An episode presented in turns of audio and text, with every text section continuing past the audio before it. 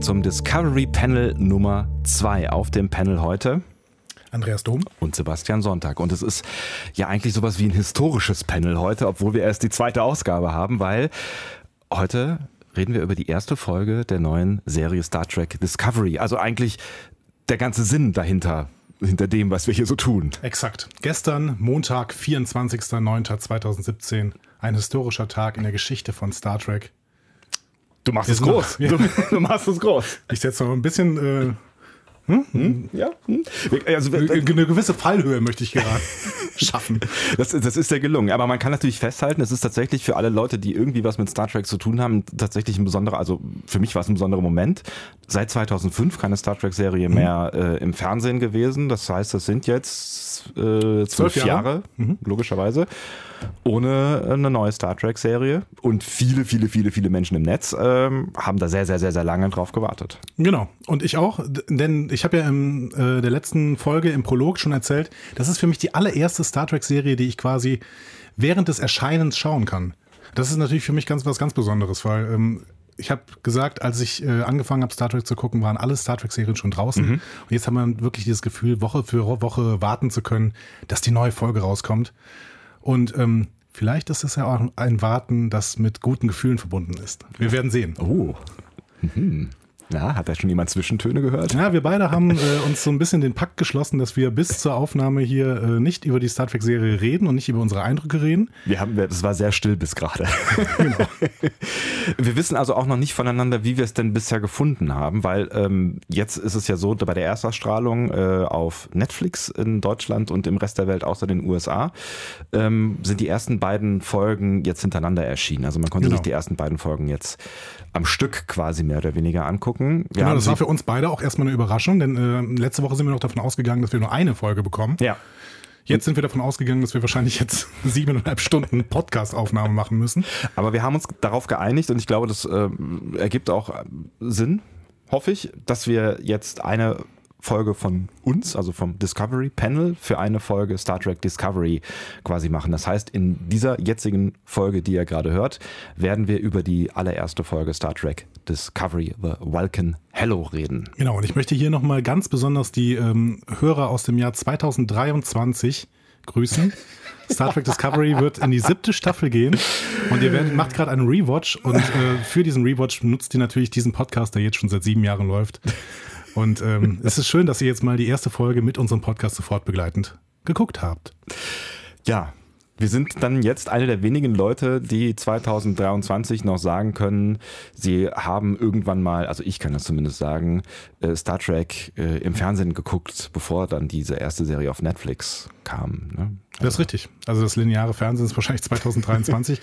Leute, gebt uns Feedback, ihr Leute aus dem Jahr 2023. Uns ist das lineare? Wenn es noch Twitter gibt oder so. Dann sind wir da.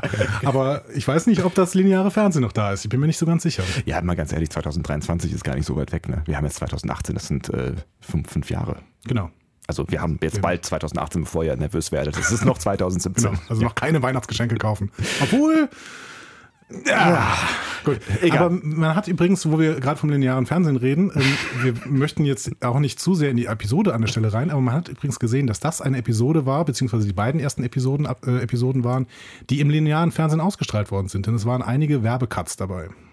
Das ist ganz interessant, dass du das sagst, ähm, weil ich mir so gedacht habe, komische Zeiten, die die Episoden beide haben. Ne? Die mhm. sind beide unter einer Stunde. Eine ist, glaube ich, 45 irgendwas und eine 43 irgendwas. Ich weiß nicht mehr ganz genau. Aber vielleicht können wir da auch gleich noch ein bisschen näher drauf eingehen auf das Format, weil eigentlich brauchst du diesen ganzen Quark hier nicht mehr. Nee, genau. Ähm, weil das ja eigentlich auch eine Netzserie sein wird in Zukunft. Also genau. äh, auch ähm, nicht nur bei Netflix, sondern auch in den USA wird sie, wird sie im Netz bei äh, CBS ausgestrahlt. Und ich gehe deswegen auch davon aus, dass wir in den äh, zukünftigen Episoden keine Werbecuts mehr sehen. Also mhm. diese typischen Cuts, dass wir mitten in der Szene sind und es blendet auf schwarz. Ja. Und dann blendet es wieder auf und wir sind genau in derselben Szene weiterhin. Und niemand weiß, was in der Zwischenzeit passiert ist. Vielleicht genau. musste der Kameramann mal pinkeln oder. Wer weiß. Wer weiß. So, wir werden gleich äh, in die Folge einsteigen und dann auch voneinander erfahren, also wir zwei voneinander erfahren, wie wir das denn eigentlich so alles finden mit äh, Star Trek Discovery, was wir zu diesem jetzigen Zeitpunkt noch nicht wissen. Mhm. Genau. Äh, würden aber gerade ganz kurz gerne mal erstens Danke sagen ähm, für alle die Menschen, die sich die zwei Stunden 19 Minuten äh, pro Logbuch angehört haben Es gibt Ja. Menschen, die das getan haben. Vielen, vielen Dank auch von meiner Seite. Also es war, also es tut mir auch ein bisschen leid, na, retrospektiv. Es war nicht so geplant, ähm, aber es gibt Menschen, die fanden das irgendwas im Raum von interessant. Genau, und das ist eine gute Überleitung zum Thema Feedback, denn wir wollen gerade mal kurz auf ein paar Meldungen aus dem Feedback eingehen. Genau, bevor, bevor wir äh, dann einsteigen in die erste Folge, ähm, ich äh, hätte hier ein Feedback von Corinna, was auf Facebook mich erreicht hat. Es geht in deine Richtung. Oh ja, Also ich glaube. das ist ein Angriff. Bin mir nicht sicher. Der Typ klingt sympathisch, Theologe, Kellerkind, Nerd, sehr schön. Oha. Ich glaube, da braucht man, braucht man jetzt nicht weiter drauf zu das reagieren, aber ich Also dachte, Dank. ich, ich bring das mal, bring das mal hier so ein bisschen, ne, um die Stimmung am Anfang ein bisschen gut zu machen. Liebe Corinna, du? bist mir auch spontan sehr sympathisch. Vielleicht kann ich ja ja noch irgendwie was klar machen. So. Ähm, hast du was an Feedback ähm, bekommen? ja, ich starte vielleicht mal mit Sebastian. Der hat und der hat mir äh, persönlich eine Nachricht geschrieben und äh, er meint, er fand unseren Podcast sehr kurzweilig und gut, fühlt sich nun umfassend informiert über Discovery, kann aber seine Ressentiments nicht ganz überwinden.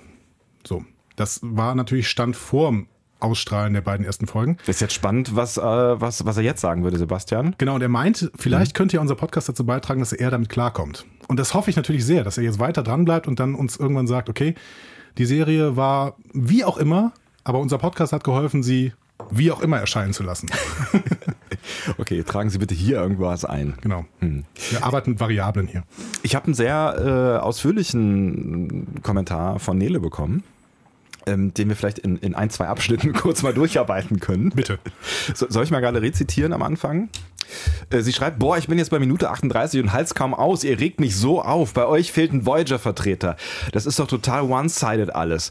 Wobei, Sebastian, du hast mit Resolutions schon recht. Äh, Das ist diese Planet-Virus-Folge. Ähm, Planet Virus Will They Won't They? So war es, Bitte? glaube ich. Ne?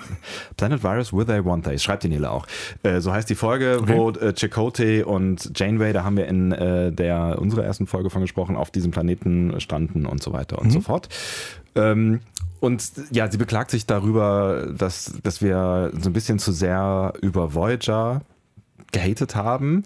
Ähm, sie sagt dann, sowohl Seven of Nine als auch der Doktor, als auch Janeway und auch Belana sind extrem interessante, komplexe Figuren. Sogar Tom Paris ist besser als das meiste. Und hier würde ich nur Picard ausschließen, was auf der Enterprise TNG rumläuft. Ich freue mich sehr über differenziertes Feedback, auch, auch wenn es natürlich so fachlich falsch ist wie dieses Nein. nein, nein. Also ähm, natürlich, das, das äh, ist durchaus ähm, auch beabsichtigt, dass vielleicht so ein bisschen äh, bestimmte Stimmen in diesem Podcast fehlen. Hm? Äh, ihr dürft euch auch gerne an unseren äh, Meinungen reiben. Es Also sind ich nämlich Meinungen, das ist, das ist, das ist okay. Das sind Meinungen, das sind ja. Meinungen, ja. Und ähm, wir haben ja schon mal mit Nele, äh, die hat uns noch ein paar Mal zurückgeschrieben und wir haben schon mal überlegt, ja, vielleicht kommt sie einfach irgendwann mal dazu Mhm. ne? und dann kann sie vielleicht auch so eine Voyager-Position mal einnehmen. Denn ich glaube, wir finden in uns beiden jetzt nicht die größten Voyager-Fans. Wobei ich, ich sagen muss, und ich habe es auch gesagt, ich weiß es noch in der Ja, ersten Folge. Mhm. ähm, dass, dass äh, Voyager die Star Trek-Serie ist, die ich relativ sicher am meisten gesehen habe und die ich durchaus gut finde. Also ähm, ich, ich hatte schon das Gefühl, dass ich auch ein Stück weit hier der Voyager-Vertreter bin. Ja, glaube ich auch. Und äh, vor allen Dingen, du hast gesagt, dass sie dir Spaß macht und das muss ich auch unterstreichen. Voyager macht mir auch sehr viel Spaß. Und natürlich, Nele, hast du recht, wenn du auf die Enterprise, also auf die TNG Enterprise gehst, auf die 1701-D und dann laufen dir da so irgendwie Wesley Crusher entgegen oder äh, Commander Troy oder so. Ja, genau. Oder ähm, hier äh, O'Brien, der äh, auf der Tier, auf der Enterprise eigentlich nur Knöpfe drückt. Ja, ja, genau. Der Auf später dann eben plötzlich einen, auch einen Charakter bekommt, genau wie Worf. Alle, die auf DS9 kommen, kriegen einen Charakter. Das, das- haben wir durchaus auch erwähnt. ne? Schreibt, schreibt äh, Nele tatsächlich auch, ich finde es schon bezeichnend, dass Figuren äh, immer spannender werden, sobald sie TNG verlassen, also Worf, O'Brien und Barclay zum Beispiel. Barclay auch ein, ein sehr Oh ja, mhm. gutes Beispiel, der auf der, äh, auf der TN, also in TNG eigentlich sein, sein Potenzial äh, so gar nicht entfaltet. Ne? Also es, es wird so angedeutet in ein, zwei Folgen, aber so richtig los geht's eigentlich dann ja, auch in Voyager. Deswegen hätte ich mir zum Beispiel, wir müssen jetzt nicht wieder in äh, die äh, alten Serien abdriften, aber deswegen hätte ich mir zum Beispiel Rohlaren auch noch sehr gut bei DS9 vorstellen können. Hilf mir nochmal gerade auf die Sprünge. Die ist ähm, eine Bajoranerin an Bord. Ah, an, an, ich glaube an Bord der Enterprise später. Ja, ja, genau. Ja, ja, richtig. Die so ein bisschen ähm, auch ähm, im, mit dem Marquis sympathisiert. Mhm. Ähm, genau. Und die hätte ich mir sehr gut in DS9 vorstellen können. Ja. Stimmt. Ja. Haben sie nicht weitergedacht. Haben sie nicht weitergedacht. Na, schade.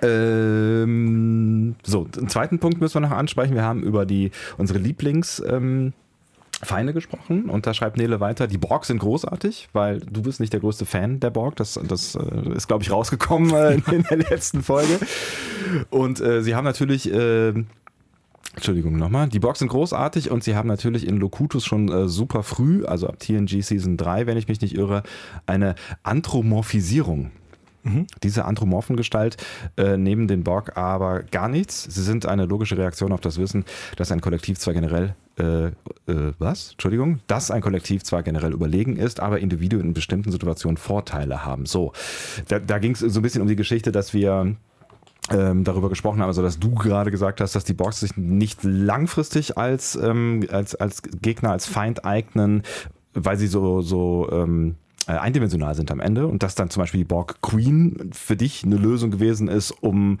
diesen ganzen Borg eine Art Charakter, Emotionen, ein Gesicht, äh, eine Handlungsebene, sowas zu, zu geben. Genau. Und das hat für mich den Anfangsaspekt der Borg, dass sie eben so eine bedrohliche äh, Sphäre in irgendeiner Weise sind, die auch nicht so richtig zu greifen sind, ein bisschen kaputt gemacht. Ähm, und äh, gleichzeitig wiederum so ein Zugeständnis gemacht, dass halt mit so einem mit so einem sphärenartigen Bösen einfach nur keine gute Story zu machen ist. Aber vielleicht ist es auch einfach nur Charakterentwicklung, vielleicht habe ich auch Unrecht und äh, vielleicht muss ich auch zugestehen, dass ich auch gerade so Borg-Folgen wie hier Angriffsziel Erde heißt die, glaube ich, wo Lukutus eben, ähm, beziehungsweise PK zu Lukutus wird. Mhm. Das fand ich eine super Folge. Ja, oder, die ist doch großartig. Oder hieß ja. sie in den Händen der Borg? Oder die zweite hieß, glaube ich, in den Händen der Borg, irgendwie so. Auswendig ja. weiß ich nicht mehr, ja. ja.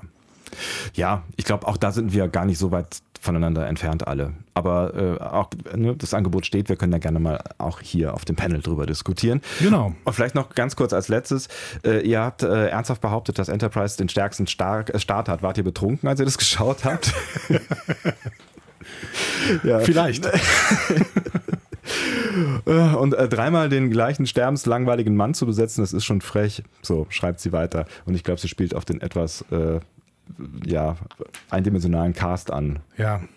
Sie hatte auch ein bisschen recht, muss man sagen. Diese drei sind wirklich nicht äh, besonders gut voneinander zu unterscheiden. Ich äh, bestehe nur weiterhin darauf, dass man in Enterprise vielleicht die Star Trek-Serie sieht, in die man am schnellsten reingeholt wird, weil die Anfangsepisoden wirklich das Setting sehr, sehr gut aufmachen. Und das hat, ja, das haben die anderen äh, Serien nicht immer gut geschafft.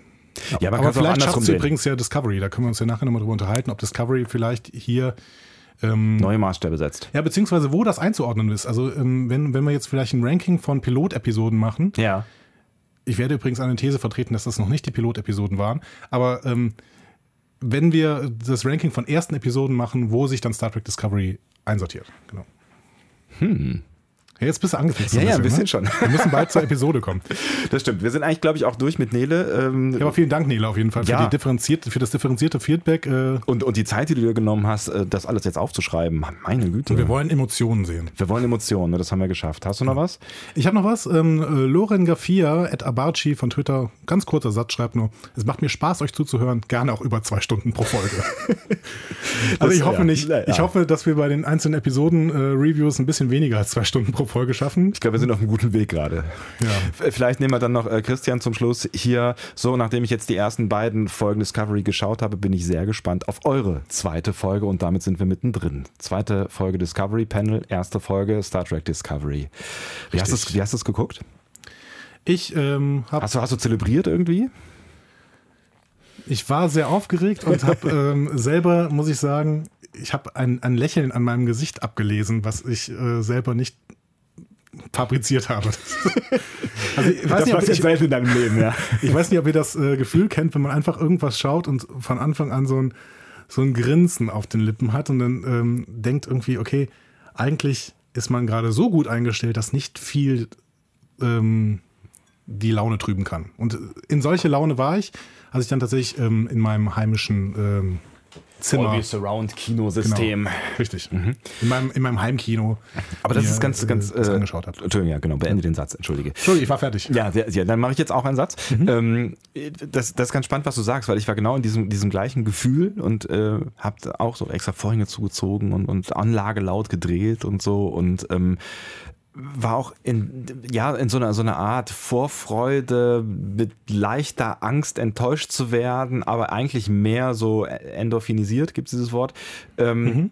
Und da habe ich dann immer so ein bisschen Angst, dass ich nicht mehr objektiv bin. Also, dass ich, ne, also gerade so mit Hinblick auf, auf unsere nächste Folge habe ich dann gedacht, boah, Alter, guck mal, dass du das auch ordentlich anguckst ja. und nicht total verblendet, weil ich erinnere mich an eine, ein, ein, ein Erlebnis, ähm, äh, Kino, Star Wars, äh, Rock One. Mhm. Ähm, und ich wollte diesen Film so dringend gut finden und war mit einer Freundin im Kino, ähm, die selbst auch so aus, aus, der, aus der Filmecke kommt. Ja. Und ähm, ich wollte in diesem Gefühl bleiben, dass das alles total geil ist und endlich ein neuer Star Wars-Film, der eine neue Welt öffnet und, und irgendwie eine neue Geschichte erzählt mit neuen Charakteren. Und ich kam aus dem Kino raus und sie hat dann in fünf Minuten diesen Film komplett zerhackt. und ich stand da so fassungslos neben und dachte so, fuck. Sie hat recht, das, das, das war Crap, das, das, Ding war scheiße. Ja, aber an so. der Stelle bringst du meine beiden Ängste irgendwie zusammen, weil ich äh, einerseits natürlich Angst habe, wenn ich mit einer extrem guten Laune und extrem äh, mich freue, in diese Serie reingehe, dann habe ich natürlich eine Fallhöhe. Und dann kann es passieren, dass ich wirklich von dieser Klippe falle und unten ganz übel aufkomme, dass das dann richtig wehtut auch. Oder in der Wüste lande. Oder in der Wüste lande, genau. Oh, oh ich, wollte, ich wollte mal eine brillante Überleitung machen. Ja, allerdings war die Überleitung in die falsche Richtung, aber es ist. Äh genau. Wollen wir mal so ein bisschen reingehen ähm, in, in die erste Folge? Wollen wir uns mal so ein bisschen anschauen, ähm, was man gesehen hat, bevor wir uns jetzt darüber unterhalten, wie wir fanden, was wir gesehen haben, beziehungsweise das tun wir ja wahrscheinlich so ein bisschen on the genau, fly. Genau, das tun wir on the ne? fly. Ich würde äh, aber vielleicht vielleicht vorher noch bemerken, die Regie bei dieser ersten Folge hat ähm, David Samuel geführt. Mhm. Ähm, ich habe mir ein bisschen über den informiert. Der hat, die Emmy, der hat einen Emmy bekommen schon für die Pilotepisode von Heroes, aber sonst eher so Dramedy und Soap gemacht im, ah. im amerikanischen TV. Oh, tatsächlich. Pilotepisode von Heroes, was war denn das noch gleich? Da bist du jetzt äh, mehr drin als ich tatsächlich. Ich, hab, das, ich ähm, glaube, das, war das war tatsächlich die Folge, wo, äh, boah, ich habe auch alle Namen vergessen. Ich fand Heroes so geil, aber ich habe das so lange her schon wieder. Mhm ähm, diese, diese junge Dame, die äh, äh, heilt, selber heilt. Ich glaube, das war die Folge, wo sie, die man auch im Vorspann sieht, wo sie von so einem Turm runterspringt und ausprobiert, was passiert, wenn sie aus 30 Meter Höhe Fandest du die Folge gut? Ich kann mich leider nicht mehr so wirklich erinnern, deswegen okay. wäre es unfair, aber ich fand die Serie tatsächlich sehr, sehr gut. Mhm. Hm. Aber interessant, aber sonst nur Comedy. Ja, Dramedy, ne? Also der so ein bisschen Dramaserien, mhm. aber halt äh, so Alltagsdramaserien und Soaps und sowas. Genau. Also ist, ist ganz spannend, ähm, vielleicht auch für, für einen Punkt, auf den ich dich auf jeden Fall nachher ansprechen mhm. möchte, der, der mir am Anfang irgendwie aufgefallen ist, wo ich am Anfang erst was irritiert gewesen bin. Ja. Was wir jetzt vielleicht beim allerersten Mal besprechen müssen, danach nie mehr drüber reden müssen. Ähm, ganz am Anfang kommt äh, nach diesem Netflix-Logo in, äh, in der, auf dem deutschen Netflix die Einblendung Netflix Originals. Mhm. Das ist, das haben sie, das wie wir alle ja, wissen, das ist fake. Das ist fake. Das, aber so haben sie ja auch schon dafür geworben. Also auch der Trailer, es gab ja Netflix-Trailer, mhm. äh, da stand ja dann auch groß Netflix Originals bei. Ja. Aber Netflix Originals sind nach eigener Definition von Netflix eigenproduzierte Serien und das ist Star Trek Discovery definitiv nicht. Das ist eine CBS-Serie und äh, die eben nur von Netflix international vermarktet wird, außerhalb der USA und Kanada. Denn es ist tatsächlich eine ähm, amerikanisch-kanadische Serie, das mhm. wird auch in, in den Credits so geführt. Und in Kanada ähm, strahlt sie ein anderer Sender aus, in den USA eben ähm, CBS All Access, das neue, Programm, äh, das neue Streaming-Programm ähm, von CBS. International macht es Netflix und nennt es dann Netflix Original.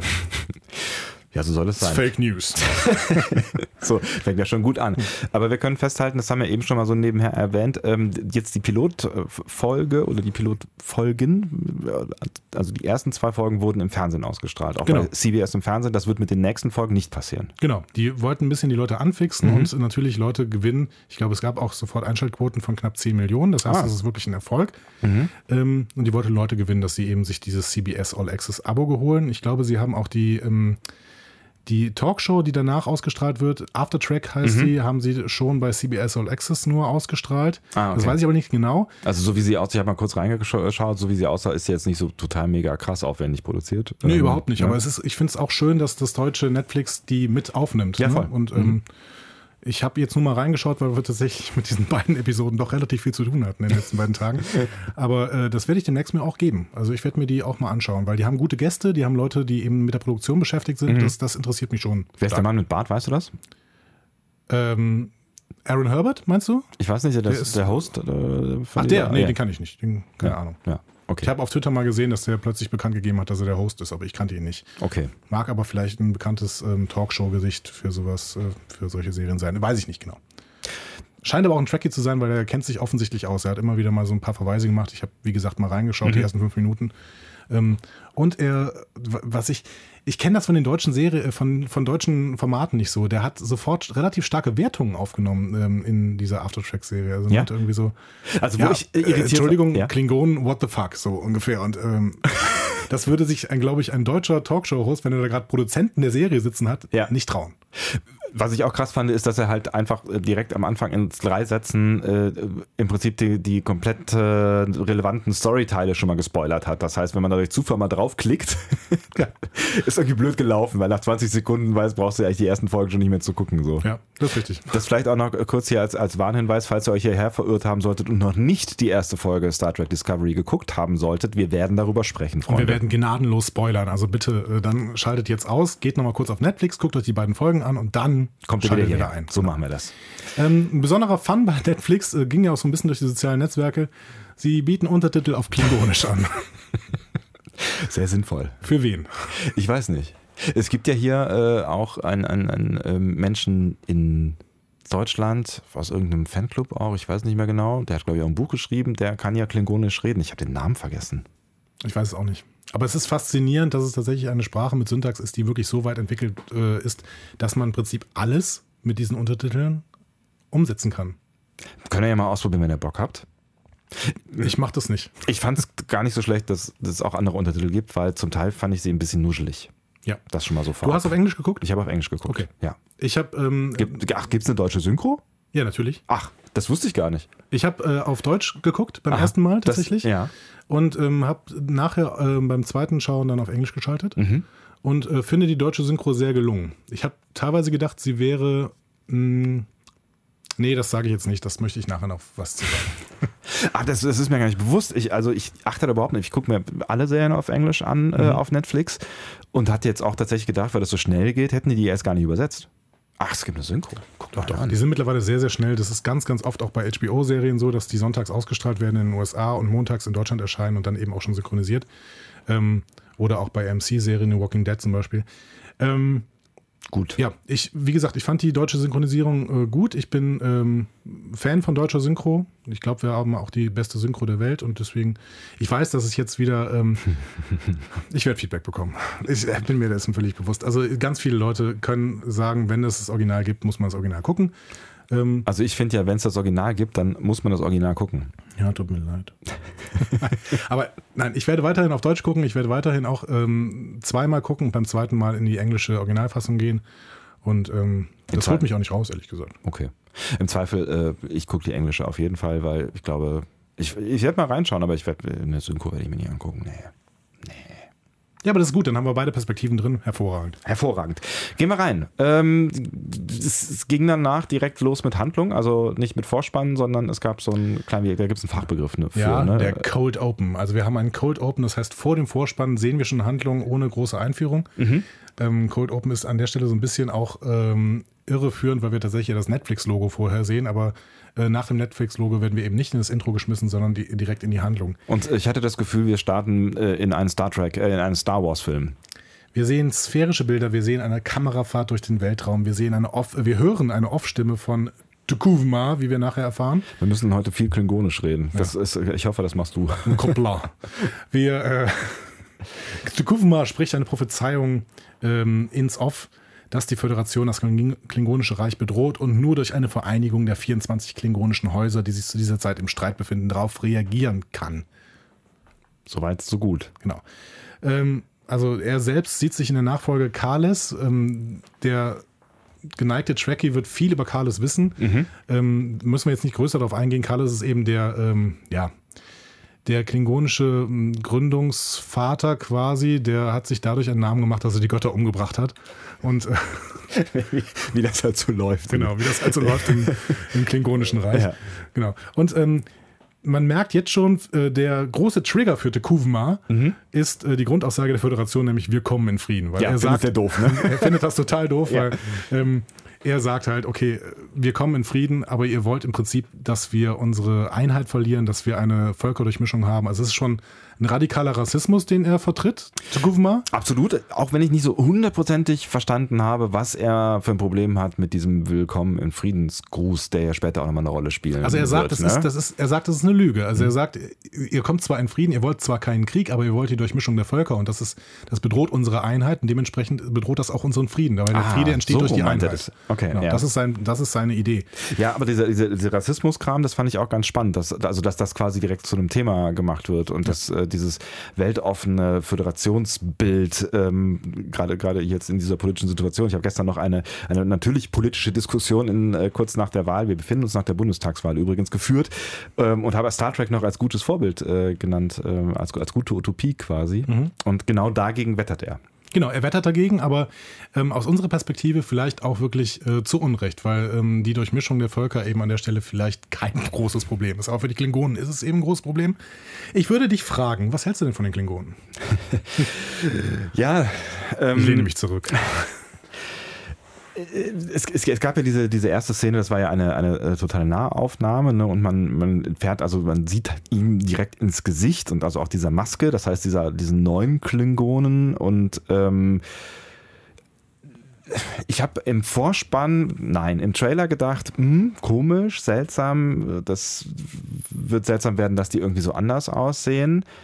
Aber eigentlich schon in der Szene fand ich sie irgendwie ganz schön gruselig und auch da hat es mich dann schon fast nicht mehr gestört, dass sie, dass sie anders aussehen. Irgendwie hat das alles in allem ähm, homogen gepasst. Also mir gefallen die neuen Klingonen eigentlich ganz gut. Ja, also von der Optik her sage ich auch erstmal nichts dagegen.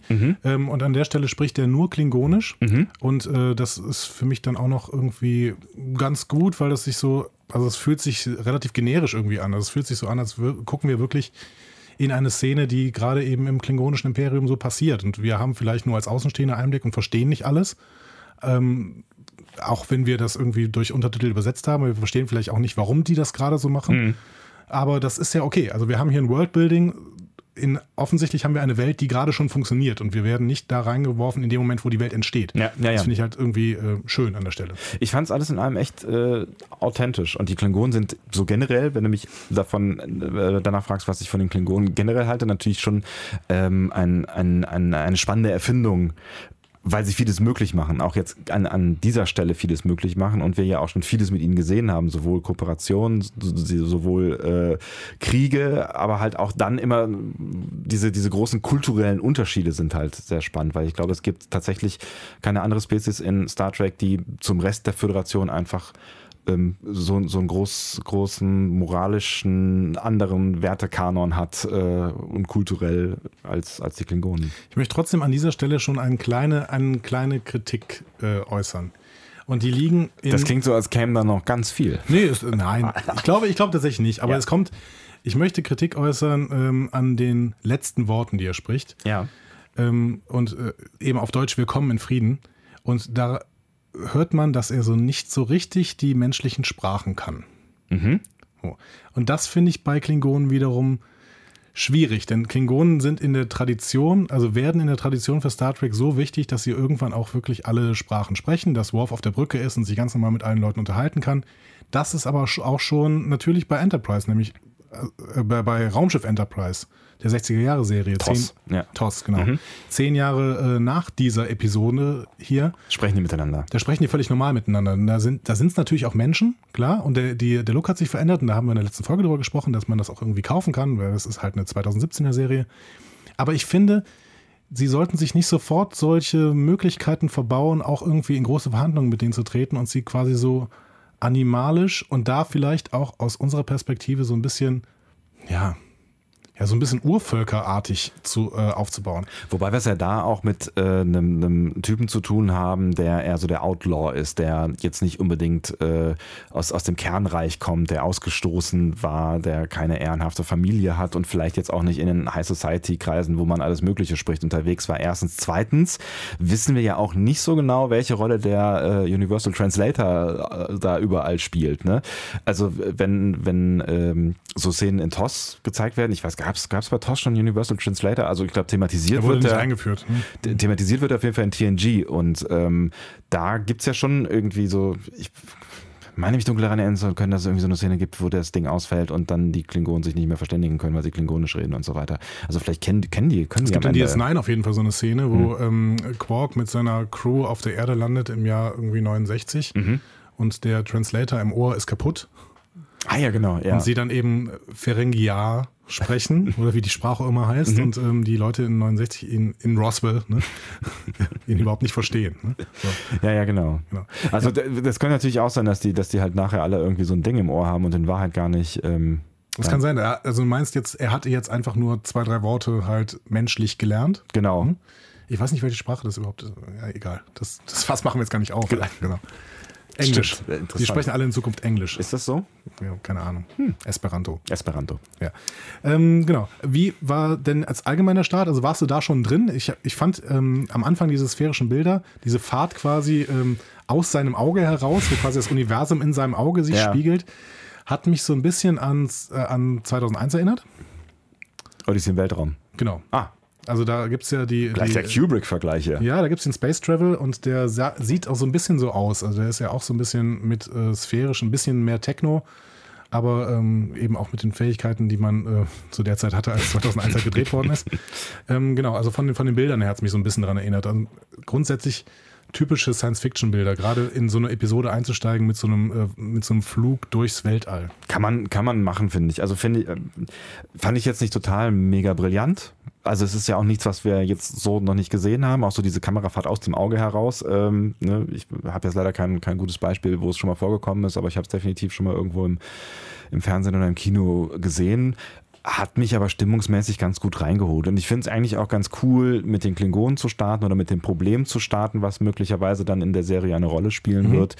Ähm, fand ich atmosphärisch einen ganz geschickten Zug und die Szene war ja jetzt auch nicht wirklich lang. Ne? Also das hat ja alles nicht lang gedauert, das war diese, diese eine Rede und dann gibt es ja schon einen Szenenwechsel auf die Protagonisten direkt und ich, also das in Kombination fand ich tatsächlich einen ganz, ganz gelungenen Einstieg, weil du einmal diese, diese kalte ähm, äh, Antagonistenrede hast auf der einen Seite und dann eigentlich eine relativ launige äh, Szene mit den Protagonisten und beides zusammen hat für mich ganz gut funktioniert. Ja, ich finde auch äh, durch die zweite Szene haben wir so einen schönen Kontrast und es wird wirklich warm, auch wenn dieser äh, Planet, ähm, auf dem sich da ähm, Lieutenant Commander Michael Burnham und Captain Georgiou äh, befinden, dieser Sandplanet, der erinnert so ein bisschen ja an Vulkan vielleicht aus den alten Filmen oder ähm, wenn man jetzt das Franchise wechseln will, an Tatooine. Ja, genau. Also ich, Oder- ich war, hatte tatsächlich sofort so Star Trek, äh, Star Oder Wars vielleicht auch äh, an, Gefühle. an, an Arrakis von Dune. Ne?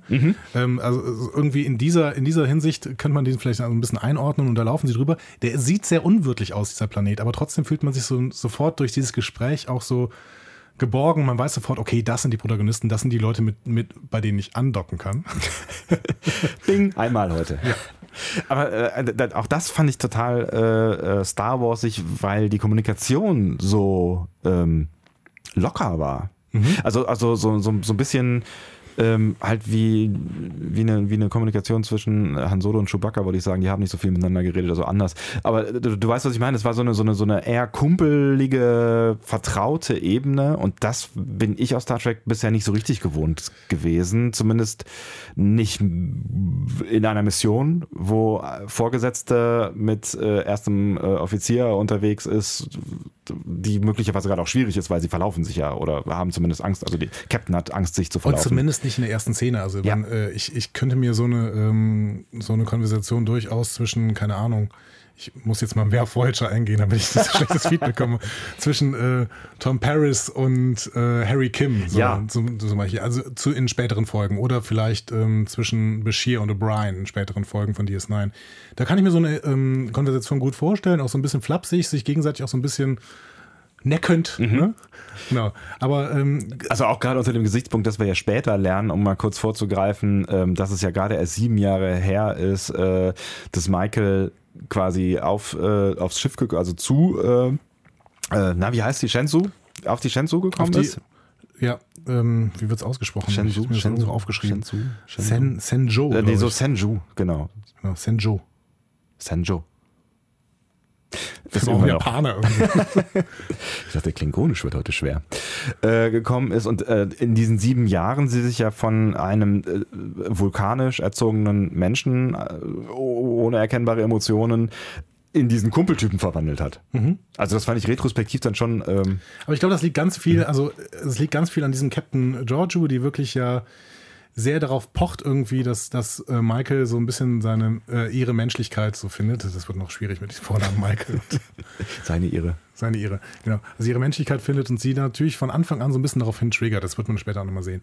Also ähm, ich finde, äh, es man kommt sofort rein in diese Person und hat irgendwie das Gefühl, okay, die, die sind cool, ne? die, Die, können, die kennen sich sehr gut. die kennen sich sehr gut und ähm, sind sympathisch und äh, sind auf jeden Fall good.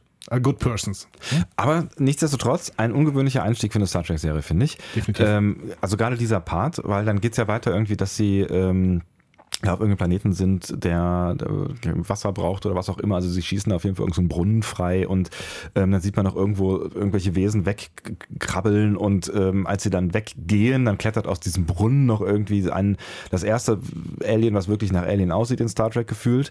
Ähm, was aber weiter keine Bedeutung hat. Und das waren, das waren für mich alles so Star Wars-Szenen tatsächlich. Also das, Ja, weil in, weil in Star Trek relativ häufig auch nicht, ähm, äh, äh, relativ wenig nicht humanoide ähm, Spezies eben eingeführt werden. Ne? Aber die gibt also es wahrscheinlich auch durchaus. aus Kostengründen so.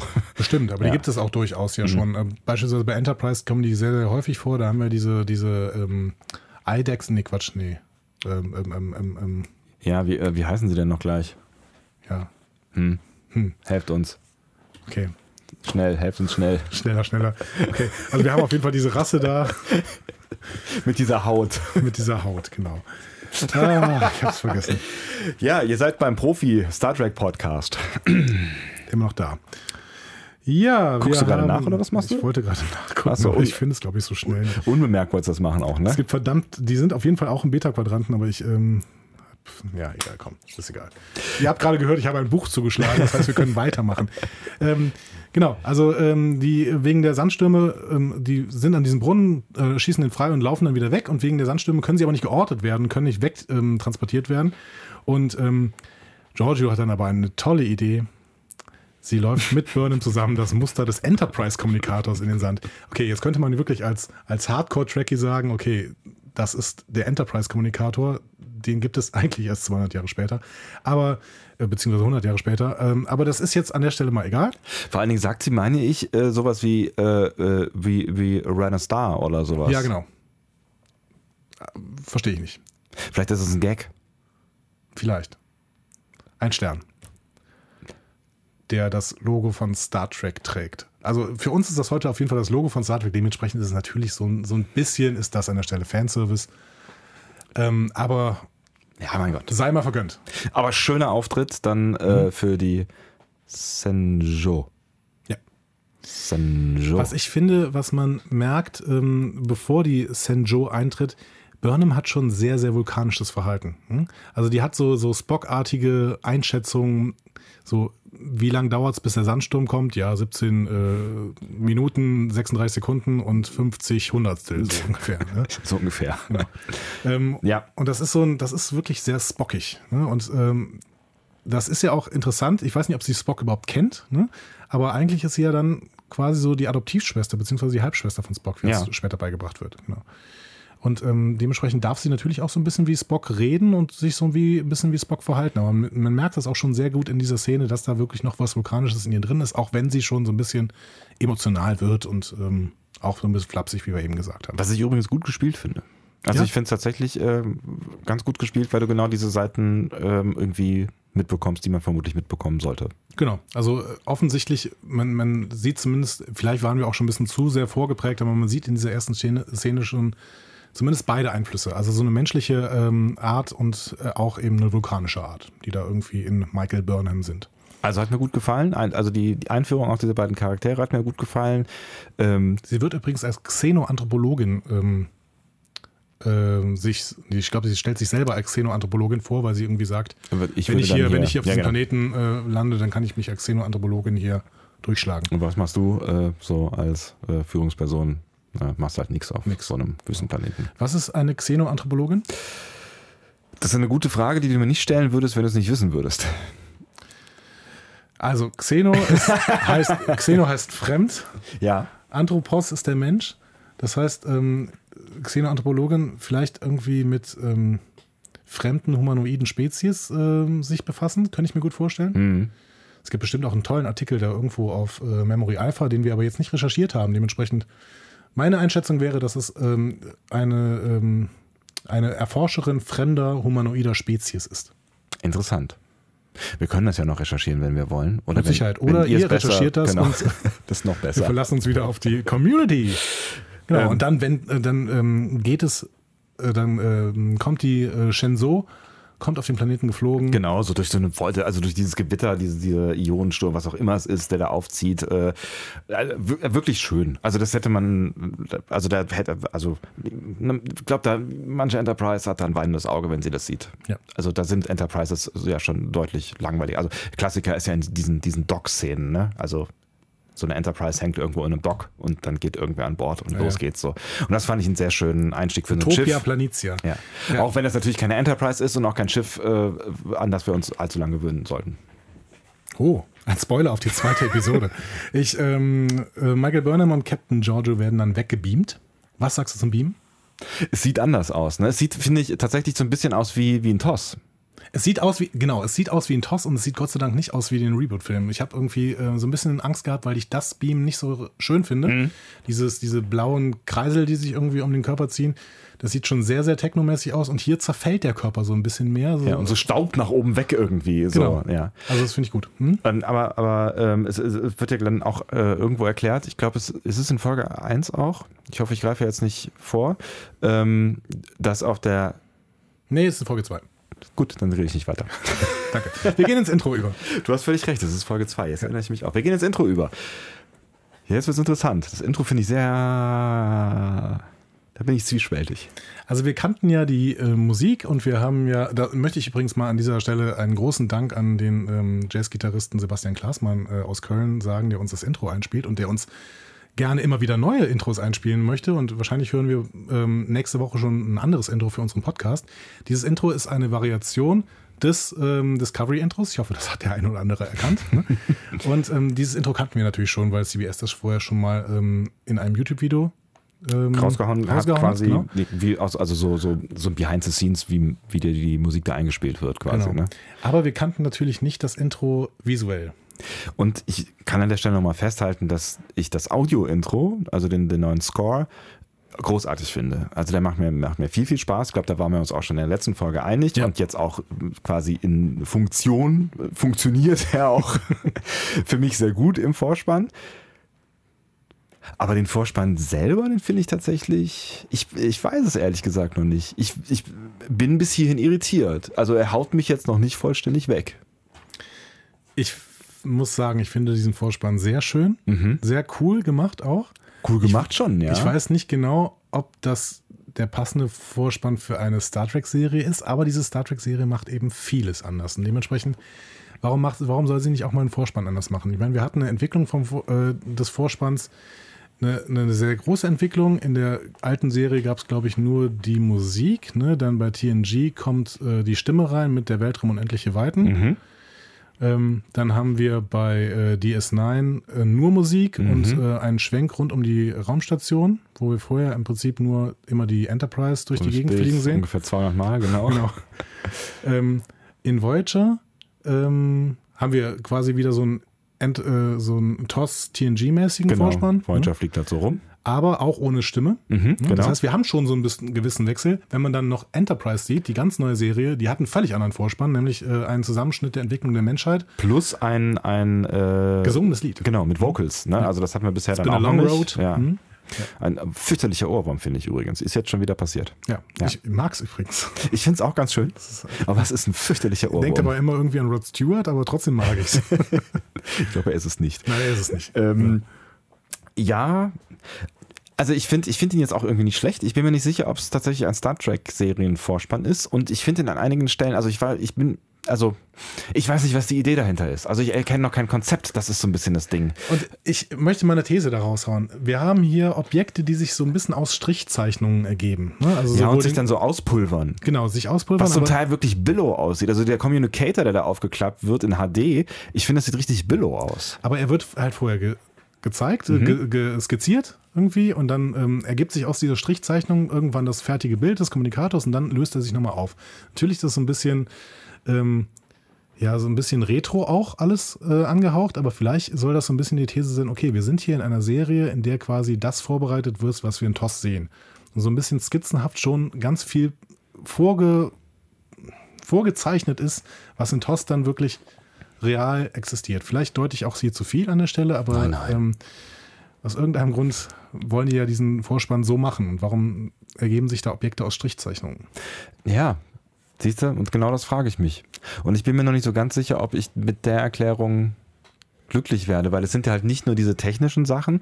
Dann siehst du ja so eine, so eine Miniatur-Enterprise aus dem äh, Kinderüberraschungsregal äh, siehst du dann durch die Gegend fliegen und dann auch in so blumenartige Formen, die vielleicht aber auch äh, aus äh, Star Wars äh, Teil, muss ich mal erzählen, 4, 5, 6, aus, aus der Wüste dieses komische Sandwesen mhm, ja. sein könnten. So.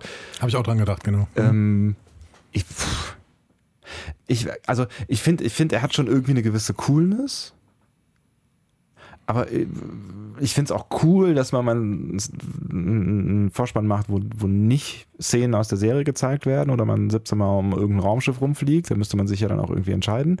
Ähm, aber ich bin mir noch nicht so ganz sicher. Ich war, also, vielleicht müssen wir noch ein bisschen, also vielleicht muss ich noch ein bisschen drüber nachdenken, was dieser Vorspann mir sagen möchte, weil im Moment sagt er mir noch nicht so richtig viel. Ja gut, aber wir sind, wir haben auch erst zwei Folgen gesehen ja. und wir sprechen über eine Folge. Ja, ja, ja. Ich hole euch gerade auch nochmal rein, so ein bisschen, wie der Sebastian das normalerweise als Moderator hier sehr gut macht. wir äh, haben jetzt 50 Minuten äh, auf der Uhr ungefähr, würde ich sagen. Und wir sind beim Intro. Immerhin. Immerhin. Wir haben, uns, wir haben uns vorgenommen, wir machen das mal ein bisschen schneller. Genau. Wir ähm, gehen vom Intro in einen Warpflug. Mitten rein. Stimmt.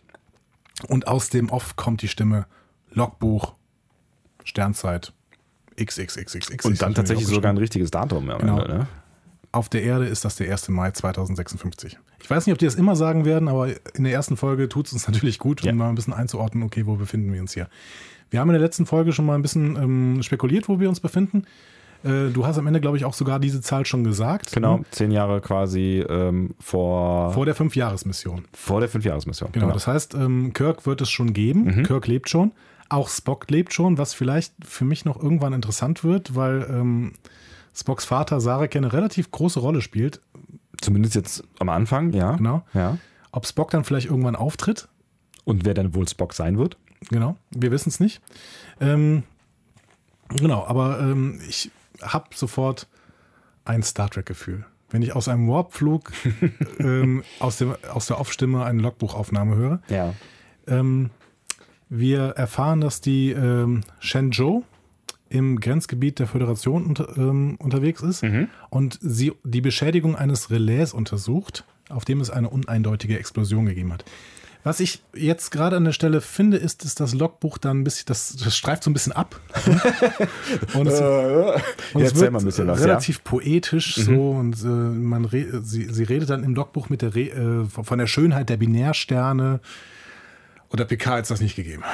Das ist korrekt, aber ich habe an der Stelle tatsächlich auch wieder vergessen, ähm, dass das äh, überhaupt ein Logbucheintrag ist, weil ähm, ist gar nicht mehr so wichtig an der Stelle. Es ist halt so ein bisschen. Ne? Sie sagt am Anfang ja ein Logbuch. Ja, ja, ich weiß, ja, ja mhm. klar, aber das, das, das, das habe ich so irgendwie fünf Sätze lang im Kopf und dann ähm, wird so ein so nettes Blabla und auch so ein er Erklären, was da gerade so passiert. Ne? Ja, genau. Beziehungsweise auf äh, welchem Weg sie eben dann sind. Ne? Genau. Ich ähm, habe mir schon mal ein paar Gedanken gemacht, wo wir uns denn wirklich da befinden könnten. Ähm, und ähm, ich hatte in der letzten ähm, Folge ja mal angesprochen, dass ich glaube, dass so die Schlacht von Donato 5 eine Rolle spielen wird. Ähm, hier an der Stelle können wir schon einen Spoiler machen. Ja, das wird auch gedroppt tatsächlich mal, ne? aber nicht in dieser Folge. Nicht, in- äh, ja, wo, äh, ja, wobei es da ja so ein bisschen Schwierigkeiten gibt, ähm, was, die, was die Klingonen angeht. Und äh, Da müssen wir uns gleich noch darüber unterhalten, weil ich finde, hier haben wir eine Inkohärenz äh, schon innerhalb der ersten beiden Folgen. Und zwar in sich. richtig. Ja. Und das kann auch kein Übersetzungsfehler sein. Nein, genau. Ich habe ja, vielleicht hat sich da jemand versprochen, habe ich, Ich mir habe gedacht. auf Englisch und auf Deutsch geguckt Ja. und in beiden äh, haben wir diese Inkohärenz. Aber gut, wir sind auch jetzt an der Stelle wirklich äh, sehr, sehr Kleinlich? kleinlich. Ja, aber komm, das ist, das ist schon, ich finde, das ist schon so ein Okay. Ding, wo du irgendwie denkst, so, hä? Ich glaube, wir könnten uns auf jeden Fall in dieses Kommunikationsrelais könnte, ähm, es wird von Lieutenant Saru später auch Deep Space Kommunikationsrelais genannt und dementsprechend könnte das Deep Space K7 sein, das ähm, direkt am, am Föderationsgebiet ist und zwar direkt zwischen Donato 5, diesem System, und dem Sherman's Planet ähm, und dementsprechend befinden wir uns exakt dort, wo Toss äh, Kenzie Tribbles gespielt hat. Interessant. Das wäre natürlich irgendwie äh, äh, ganz, ganz, äh, ganz spannend. Und vielleicht könnte man sogar sagen, dass dieses Relais so ein bisschen aussah wie die Raumstation bei Kenzie Tribbles. Aber gut, das würde jetzt vielleicht ein bisschen weit zu führen. Aber ich glaube auch, das ist nicht gemeint an der Stelle. Aber Ja. es ist so ein bisschen die Optik, vielleicht wird da aufgenommen. Wer weiß. Aber ich glaube, äh, das könnte so ungefähr die, die Richtung sein, wo das spielt. Das heißt, ähm, das nächste, was wir in dieser Gegend kennen, weil dahinter halt diese ähm, klingonische Grenze ist, ist Riser. Da wären wir wieder. Da wären wir wieder in Riser. Genau. Genau. Ja. Also das äh, liegt dann irgendwie, ja, keine Ahnung, drei Systeme weg. Ist Riser dann. Aber das ist ja quasi auch so ein bisschen das, was du prophezeit hast in der letzten äh, Folge, dass wir uns eigentlich genau da in der Gegend irgendwo befinden werden. Ja, und weiterhin ist natürlich so ein bisschen Spekulation, weil, ähm, also klar, nein, wir wissen, dass wir im Beta-Quadranten sind, denn äh, die klingonische Außengrenze ist komplett im Beta-Quadranten. Aber ähm, wo es genau jetzt ist, äh, wissen wir nicht. Es gibt sicherlich noch ein paar andere Kommunikationsrelais und vielleicht haben sie sich auch nicht so viele Gedanken darüber gemacht. Aber ich bin mir da nie so sicher, weil das sind schon Trackies am Werk. Das merkt man, glaube ich, an relativ vielen Stellen. Dann gibt so es so einen Zoom, während äh, Michael redet, dann auf die Brücke, Mhm. äh, die ja unten ist an der äh, Ja. Shenzhou. Shenzhou. Shen, Shen, Shenzhou. Also sagen wir das Shenzhou. jetzt jedes Mal anders? Shenzhou? Shenzhou. Ich muss mir das Shenzhou. irgendwo hin, hin tätowieren. Wir sagen das jetzt zwei Folgen lang anders. Ähm, ja, und äh, das, Die Leute in 2023 werden uns übrigens hassen, dass wir äh, ständig die zweite Folge spoilern. Das stimmt allerdings, es tut mir leid. ähm, und das, das finde ich tatsächlich, äh, das, das war für mich so der erste wirkliche Star Trek-Moment, so dieses, wo so ein Star Trek-Gefühl aufgekommen ist. Weil Ich hatte dann ein halt, 10 vorne Gefühl übrigens. ach echt? Ja. 10 vorne war auch so, dass man da eben so ins All rausgucken konnte und vor Panoramascheiben steht und das war so ein bisschen 10 vorne für mich. Nur ohne Whoopi. Ja, vielleicht kommt sie noch. Hm, Geinen? Geinen muss eigentlich auch schon, ja, obwohl. Ja, doch, Geinen ist extrem ganz- alt. Die ne? extrem alt, ja. Ja. Sieht, hat, sieht man ihr nicht an, aber äh, allerdings wäre sie ja jetzt optisch vermutlich deutlich älter als. Aber egal. Ähm, ab- aber das war so der, für mich der Moment, wo du, also diese, diese, dieser Flug und dann, wenn du das erste Mal so durch die Brücke ähm, kommst und so auch die Technik siehst und ähm, das fand ich einen wirklich besonderen Moment, auch als ich gesehen habe, wie die Technik aussieht. Es sind nämlich nicht die, wie wir befürchtet haben in der letzten Folge, ähm, ein bisschen aufgehübschten Kippschalter aus TOS, Ja. es ist, äh, es ist refreshed. Es ist alles sehr modern und quasi ähm, eine Vision der Zukunft aus 2017, also mit äh, quasi der Technik, die wir jetzt schon haben, antizipiert in die Zukunft so, ne? Ähm, und nicht, nicht irgendwie Schalter und Knöpfchen, was ich sehr angenehm finde tatsächlich. Ja, gut, ich wollte dich gerade fragen, empfindest du das als Kanonbruch? Nee, also das, das ist so ein bisschen, wie du bei den äh, Klingonen ähm, äh, argumentiert hast, das ist halt auch ein Stück weit eine neue Interpretation. Es ist nicht so funky, spacey, äh, bling bling äh, wie in den Filmen. Finde ich auch ganz schön, aber es, es ähm, wirkt irgendwie stringent. Also ich finde, für eine Serie, die 2017 ähm, startet, ist das, das eine Optik, die völlig in Ordnung geht, auch wenn in den 60ern sich die Leute die Zukunft halt anders vorgestellt haben. Fandest du es zu dunkel? Weil die äh, grundsätzlich die Brücke und ähm, alles, was so in den Schiffen passiert, ähm, war ja bei den Serien eher immer hell. Ja. Bis, bis auf die S9 vielleicht, aber das hatte andere Gründe. Ja, es, es war auf jeden Fall dunkler, es war auch blauer. Also es hatte ja alles so ein, so Blau-Schleier, Filter, ähm, der vielleicht auch die Wissenschaftlichkeit unterstreichen sollte. Ich weiß nicht, oder es ist ja alles blau da so, ne? Nö, fand ich nicht. Also es, es, hat, es ist natürlich atmosphärischer dadurch. Also ich, fand es sah schon ganz cool aus und dadurch, dass du halt den Fokus hast auf diese, die, die riesen äh, Frontscheibe, also den, das Panel, äh, den Anzeigebildschirm, ähm, nö, fand ich, fand ich nicht so dunkel. Ich fand's auch. Also ich fand's schön, ich habe mich auf dieser Brücke sofort wohlgefühlt und habe gedacht, okay, ich möchte hier auch gerne jetzt sieben Jahre sein. Ja, rum, rumhängen und Atmosphäre und so passt. Genau. Ja. Das ist ein bisschen weitläufiger sicherlich als die anderen Brücken. Ja, auch so nach hinten raus. Mhm. Ne, man hat so das Gefühl, wenn man so nach hinten raus rausgeht, kommt da noch sehr viel. Also ja. während man bei äh, äh der 1701-D wusste, da gibt es zwei Fahrstühle und danach ist da nichts mehr. Aber trotzdem gibt es diese Möglichkeit, dass man eben so, ähm, so klass, diesen klassischen Theatertrick, ne, man ist mit zwei Schritten auf der Brücke. Also man kann aus einem Turbolift oder aus einer Tür rauskommen und ist mit zwei Schritten auf ja. der Brücke. Ne? Und das ist ja für Theater immer extrem wichtig, ne? dass man eben nicht äh, ewig braucht, wenn man durch eine Tür geht, dass man dann erstmal wirklich auf der Bühne ist. Ne? Ja, ja, genau. Und ähm, ich glaube, das haben die auch deswegen ganz gut hingekriegt. Also ich habe das Gefühl, äh, es gab ja mehrere Episoden, wo jemand plötzlich auf der Brücke erschien. ja. ähm, also mehrere Szenen. Ja. Und äh, das funktioniert schon ganz gut. Also ich glaube, das ist ähm, gut gemacht. Ich habe das Gefühl, ich bin abgeholt und werde auch dann sofort in die ähm, erste, in den ersten größeren Nebencharakter, der offensichtlich auch noch weiter eine Rolle spielen wird, eingeführt, mhm. nämlich Lieutenant Saru. Interessanter Typ. Ja, sehr interessanter Typ. Also der ist besorgt. Hm? Kann man so sagen? Also vor allem er ist, ist er besorgt. Ja. Ist, glaube ich, immer besorgt, ja. ja. Aber er ist an der Stelle vor allen Dingen besorgt, weil diese Beschädigung des Relais, der, man sieht das auch, ne? da mhm. ist ja so wirklich so ein ziemliches Loch drin. Genau, ziemliches Loch drin. Ähm, der hält das für böswillig. Also da ist auch die Frage, wird auch gestellt, ist da jetzt irgendwie was reingeflogen, ist da ein Asteroid oder was auch immer, oder ähm, hat das irgendwer kaputt gemacht? Genau, und mit bösen Saro hat eine relativ klare Meinung. Das hat jemand kaputt gemacht, mit genau. bösen Absichten. Wird aber nicht besonders ernst genommen, ehrlich gesagt, sondern mehr oder weniger verarscht von, von Giorgio und von Burnham. Was ich tatsächlich ein bisschen bemerkenswert äh, finde, weil der Typ ist ja nun mal irgendwie auf der Brücke Offizier ähm, so und hat Wissenschaftsoffizier, Wissenschaftsoffizier ja. sagt er ja dann auch, hm. hat also eine, eine wichtige Funktion so ähm, und überhaupt so die Stimmung auf der Brücke, und da sind wir bei dem, wo ich eben gesagt habe, da müssen wir mal rein einhaken, wegen, auch vielleicht wegen des äh, Regisseurs, äh, wo du ja eben gesagt hast, dass der auch so ein bisschen in, aus, der, aus der Sitcom kam. Ähm, die Mal, Stimmung. Nicht, Sitcom, Dramedy und Soap. Nicht Sitcom. Entschuldigung. In, meinem Kopf war, war, das schon, war der Stempel schon drauf. ähm, ich, es ist extrem gute Laune da. Ja, aber schön, oder? Also, ich war tatsächlich irritiert. Ich habe hab total Lust dazu zu, zuzuschauen, weil die richtig gute Laune haben. Und die haben genau die Laune gehabt, die ich hatte, als ich diese Serie gucken wollte. Und deswegen, es war äh, voll schön. Ich fand es am Anfang echt seltsam. Also ich fand es am Anfang echt so ein bisschen too much. Zu amerikanisch, zu, zu un-Star Trekig. Weil die, die, die, die anderen sind halt alle ernst. Ich meine, gut, bei DS9 startet man auch in einer ernsten Szenerie. Da, da gibt es nicht viel zu lachen. Voyager startet jetzt auch nicht so mega glücklich, wenn man plötzlich äh, von seiner Heimat entführt wird. Ähm, ja, mein Gott, im Mission Farpoint passiert eigentlich nichts, äh, außer dass man die Menschheit verteidigen muss gegen einen komischen, äh, unangenehmen Typen, der aus dem Nichts auftaucht. Aber auch da so die ersten Szenen, ähm, wenn du so die Crew siehst und so die Charaktere vorgestellt werden, das ist alles schon recht staubig, trocken, seriös. Man könnte auch sagen langweilig, wenn es jetzt aus deiner Perspektive der Unterhaltungsfaktor jetzt bei, bei der Vorstellung der Crew oder dieser Szenerie zumindest äh, unterhaltsamer war. Aber irgendwie finde ich auch Star Trekiger und ich fand den Moment du, seltsam. Glaubst du, da steckt vielleicht eine Message hinter? Also glaubst du da, die wollen vielleicht an der Stelle sagen, ja, mit Seriosität würde die Crew vielleicht ein bisschen besser laufen?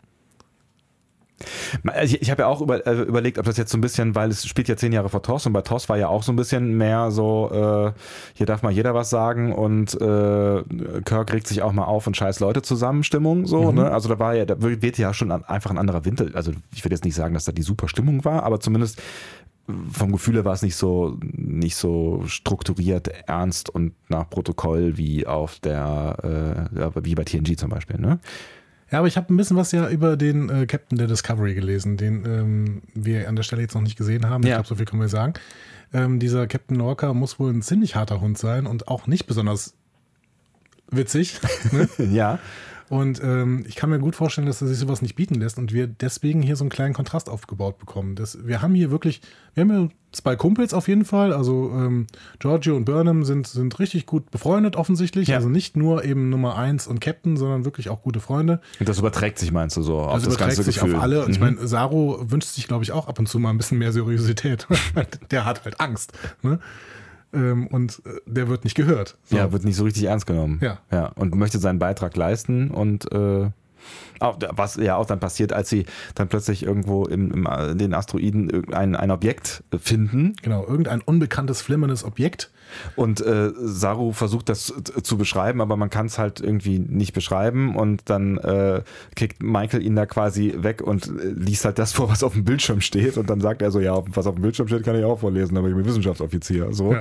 Ähm, was ja auch schon so eine Untergrabung von Autoritäten ist irgendwie. Mhm. Ne? Also eine ganz klare Kommandostruktur wird hier nicht unbedingt klar, obwohl mhm. eigentlich die Kommandostruktur ja wirklich so ist, wie sie da dargestellt wird. Ne? Also ähm, Philippa Giorgio ist offensichtlich die Captain, die hat das Sagen mhm. und Michael Burnham ist halt Erster und der hat dann da trotzdem halt das Sagen gegenüber Saru und dementsprechend darf er ihn auch so ein bisschen wegkicken. Aber ähm, so, das ist vielleicht eine Rollenautorität, ähm, die hier gegeben wird, aber nicht unbedingt äh, eine Autorität, die durchs Handeln besonders gestützt wird. Also ähm, wenn ich mir jetzt aussuchen müsste, wem von dreien ich äh, mein Leben anvertraue, dann nehme ich Saru.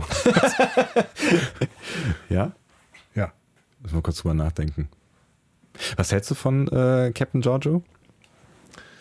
Ähm, ich mag sie sehr gerne. Ähm, ich sehe, sie ist, sie ist Föderation. Mhm. Also die ist, die ist die pure Föderation. Alles, was die Föderation ausmacht, verkörpert ähm, Captain Giorgio in, in Extrem.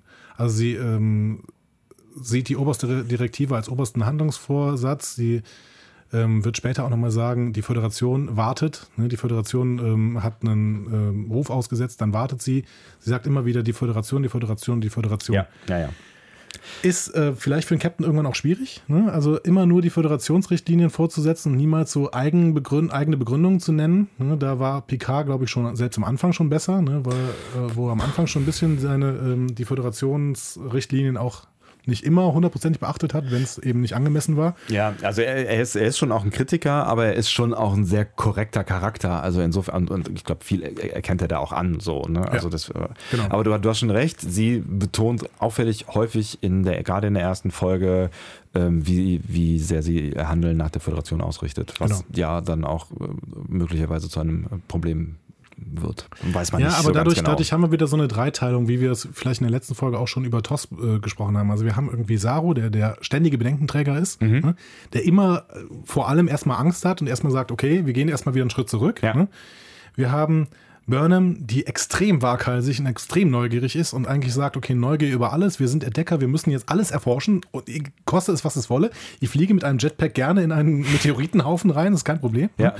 Und Giorgio ist so ein bisschen der, die vermittelnde Instanz, die dann sagt, okay, Leute, ähm, wir sind weder besonders äh, feige noch besonders mutig. Wir sind die Föderation und wir haben bestimmte Richtlinien und nach denen können wir uns richten und äh, da äh, ist im Prinzip alles vorgegeben. Da müssen wir uns nicht groß drüber streiten, was man wirklich macht, denn äh, wir haben ja hier mhm. unser Regelwerk. Und genau diese, diese Szene gibt es ja tatsächlich auch in, in, in Person quasi dann. Also sie redet ja äh, mit Burnham und mit Saru tatsächlich über diesen Flug nach draußen. Genau. Ähm, und da wird diese Vermittlerrolle quasi uns äh, ja plastisch vorgeführt. Für alle, die es nicht verstanden haben, wird es dann nochmal relativ äh, mhm. quasi aufs Brot geschmiert, so mehr ja. oder weniger. Ne?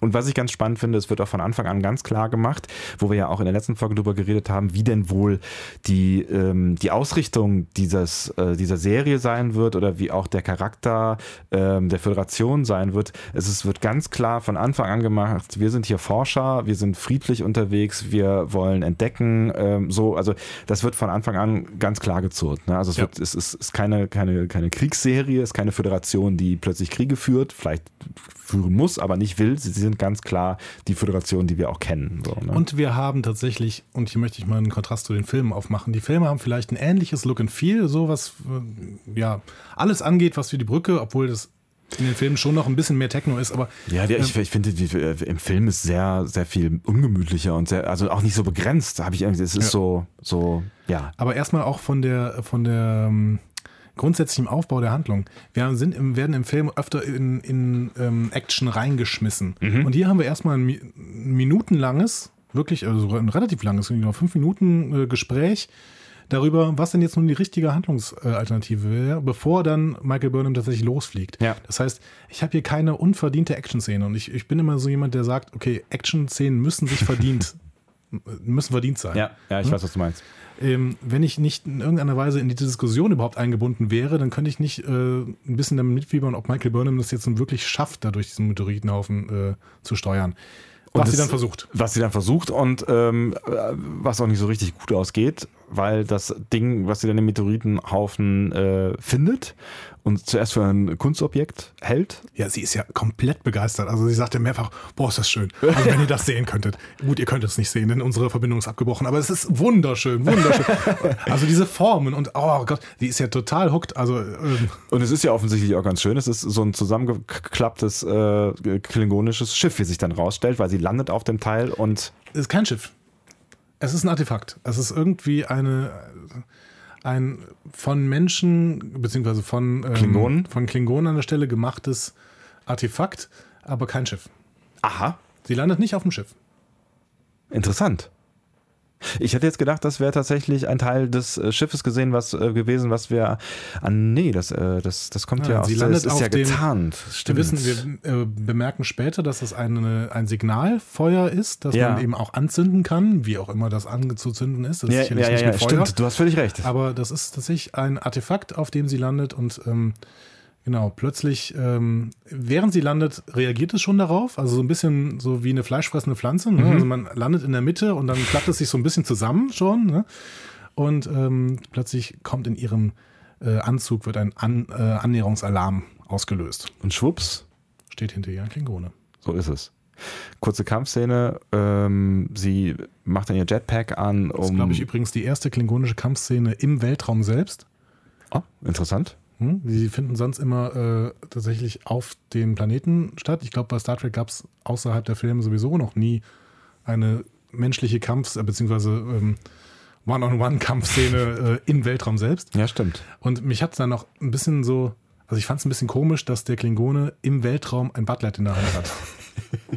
Ja, Mann, was soll er sonst in der Hand haben? Ich meine, so eine, so, eine, so eine Strahlenwaffe ist irgendwie immer praktischer. Ne? Da kann man immer fragen, warum. Aber ich weiß auch nicht, ob die im Weltraum funktionieren tatsächlich. Also ähm, das war ja, weil, pff, obwohl. von, den, von, die- ja, die von Schiff Schiffe- zu Schiff funktioniert es ja auch. ja, eben. Keine Ahnung. Aber auf jeden Fall steht er da mit seinem Butlet und ähm, wird nicht lang, Da stehen. diskutiert nicht Nee. lange, sondern greift an, sofort. Genau. Und äh, Michael schaltet dann äh, ihren, ihren Anzug, die Raketen in ihrem Anzug ein äh, und äh, schubst quasi das Butlet in ihn hinein und äh, damit ist die Situation gelöst, aber sie auch ganz schön damaged. Sie ist damaged, sie ist ähm, äh, bewusstlos, wird zurückgeschleudert und zwar schon in Richtung Shenzhou, aber also jetzt natürlich nicht so wie vorher, als sie mit ihrem Jackpack eben da in einer relativ großen Geschwindigkeit durch das Meteoritenfeld ge äh, geflogen ist, sondern sie treibt so ein bisschen dann entfernt. Aber er ist immer noch außerhalb der Reichweite und ähm, ja, dann wird so ein bisschen Spannung aufgebaut, die allerdings dann auch relativ schnell wieder abgebaut wird, was ich äh, ganz spannend fand. Ne? Also es wird ja dann so erst aufgebaut, schaffen wir das noch, kriegen wir die hin, kriegen wir das hin, äh, sie dann wieder zu bekommen, wobei wir ja alle wissen, dass vermutlich der Protagonist nicht in der ersten Folge draufgehen wird, aber in ne, modernen Serien weiß man das ja auch nie so ganz genau. Ne? Ähm, ja, und relativ schnell finden wir uns dann aber in der Krankenstation wieder. Ja. Was sagst du jetzt grundsätzlich zu diesem Ausflug ins All? Fand ich ganz cool. Also äh, ich fand es tatsächlich bemerkenswert, ähm, dass es keine Shuttles an Bord gibt. Äh, schade. Nee, es gibt Shuttles an Bord. Sie sagen nur, dass die Shuttles eben nicht ähm, klein und wendig genug sind, um durch ein Meteoritenfeld zu fliegen. Ah, siehst du? Wieder nicht richtig zugehört. Ja? Das ist natürlich, also jetzt völlig ohne äh, dich Mhm. Ja, angreifen ja. zu wollen, ist Ja. natürlich aber schon ein Vorteil, wenn man es in der Synchronisation sieht Ja, äh, zum ja, ersten ja, Mal, ja. Ne? weil man da eben solche Feinheiten äh, hört. Und Aber dafür habe ich ja dich. genau, für mich ist einfach das Problem, ich kann zwar ziemlich gut Englisch, aber ich glaube, ich würde auch über solche Sätze teilweise hinwegspringen, um dann den nächsten Satz vielleicht zu verstehen.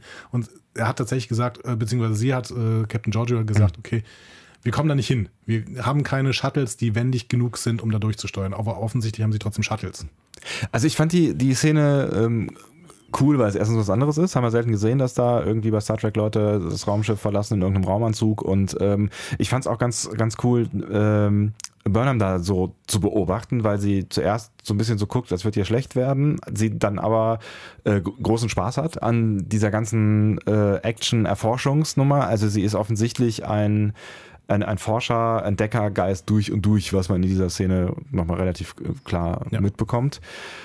Ja, und dann ist es so ein, schon auch irgendwie so eine, so eine, so eine so eine klassische Spooky-Szene so ein bisschen auch. Ne? Also Entdeckergeist trifft auf unheimliches Objekt. Ähm, man weiß nicht so ganz genau, was passiert und dann steht plötzlich ein Klingone von, vor ihr. Da hat es für mich nicht ganz funktioniert tatsächlich. Das ist richtig, also ich finde, man hätte es noch unheimlicher werden lassen. Ich weiß gar nicht genau, was mir gefehlt hat. Vielleicht Musik.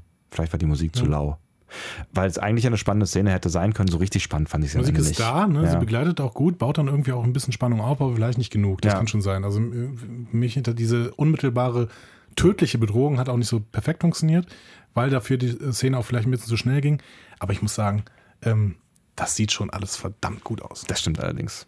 Und ähm, im Gegensatz zu den Filmen haben wir, wir haben hier auch Lensflares, die irgendwie eingesetzt werden, also dieses typische Spiegeln ähm, in quasi der, der Spiegeln der Kamera im Bild, mhm. was so ein bisschen auch die Weite des Weltraums so ein bisschen äh, illustrieren soll.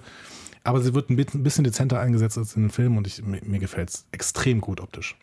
Das, kann man, das kann man sogar grundsätzlich mal festhalten. Ja. Also es macht, macht großartigen Spaß, äh, mit, mit heutiger Technik diese Star Trek-Welt mal äh, zu sehen. Also ja. äh, sowohl draußen sieht gut aus, drinnen sieht gut aus, die Technik sieht gut aus. Also das, das ist schon schön, dass da irgendwas passiert ist in den genau. letzten Jahren. Ja. Also wenn sie diese Optik durchhalten können und gleichzeitig eben so ein äh, Star Trek-Ding mit guten Dialogen und guten Handlungsbögen hinkriegen, dann äh, ist nach oben alles offen, mhm. würde ich sagen. Das war, das äh, war ja schon fast ein kleines erstes Fazit. Ja. Ähm, was ich äh, ganz nett fand, mhm. so ein bisschen als Einführung darüber, aber auch vielleicht so ein bisschen wieder kritikfähig ist, ähm, die launigen Ansagen der Brückencrew während ihres Flugs.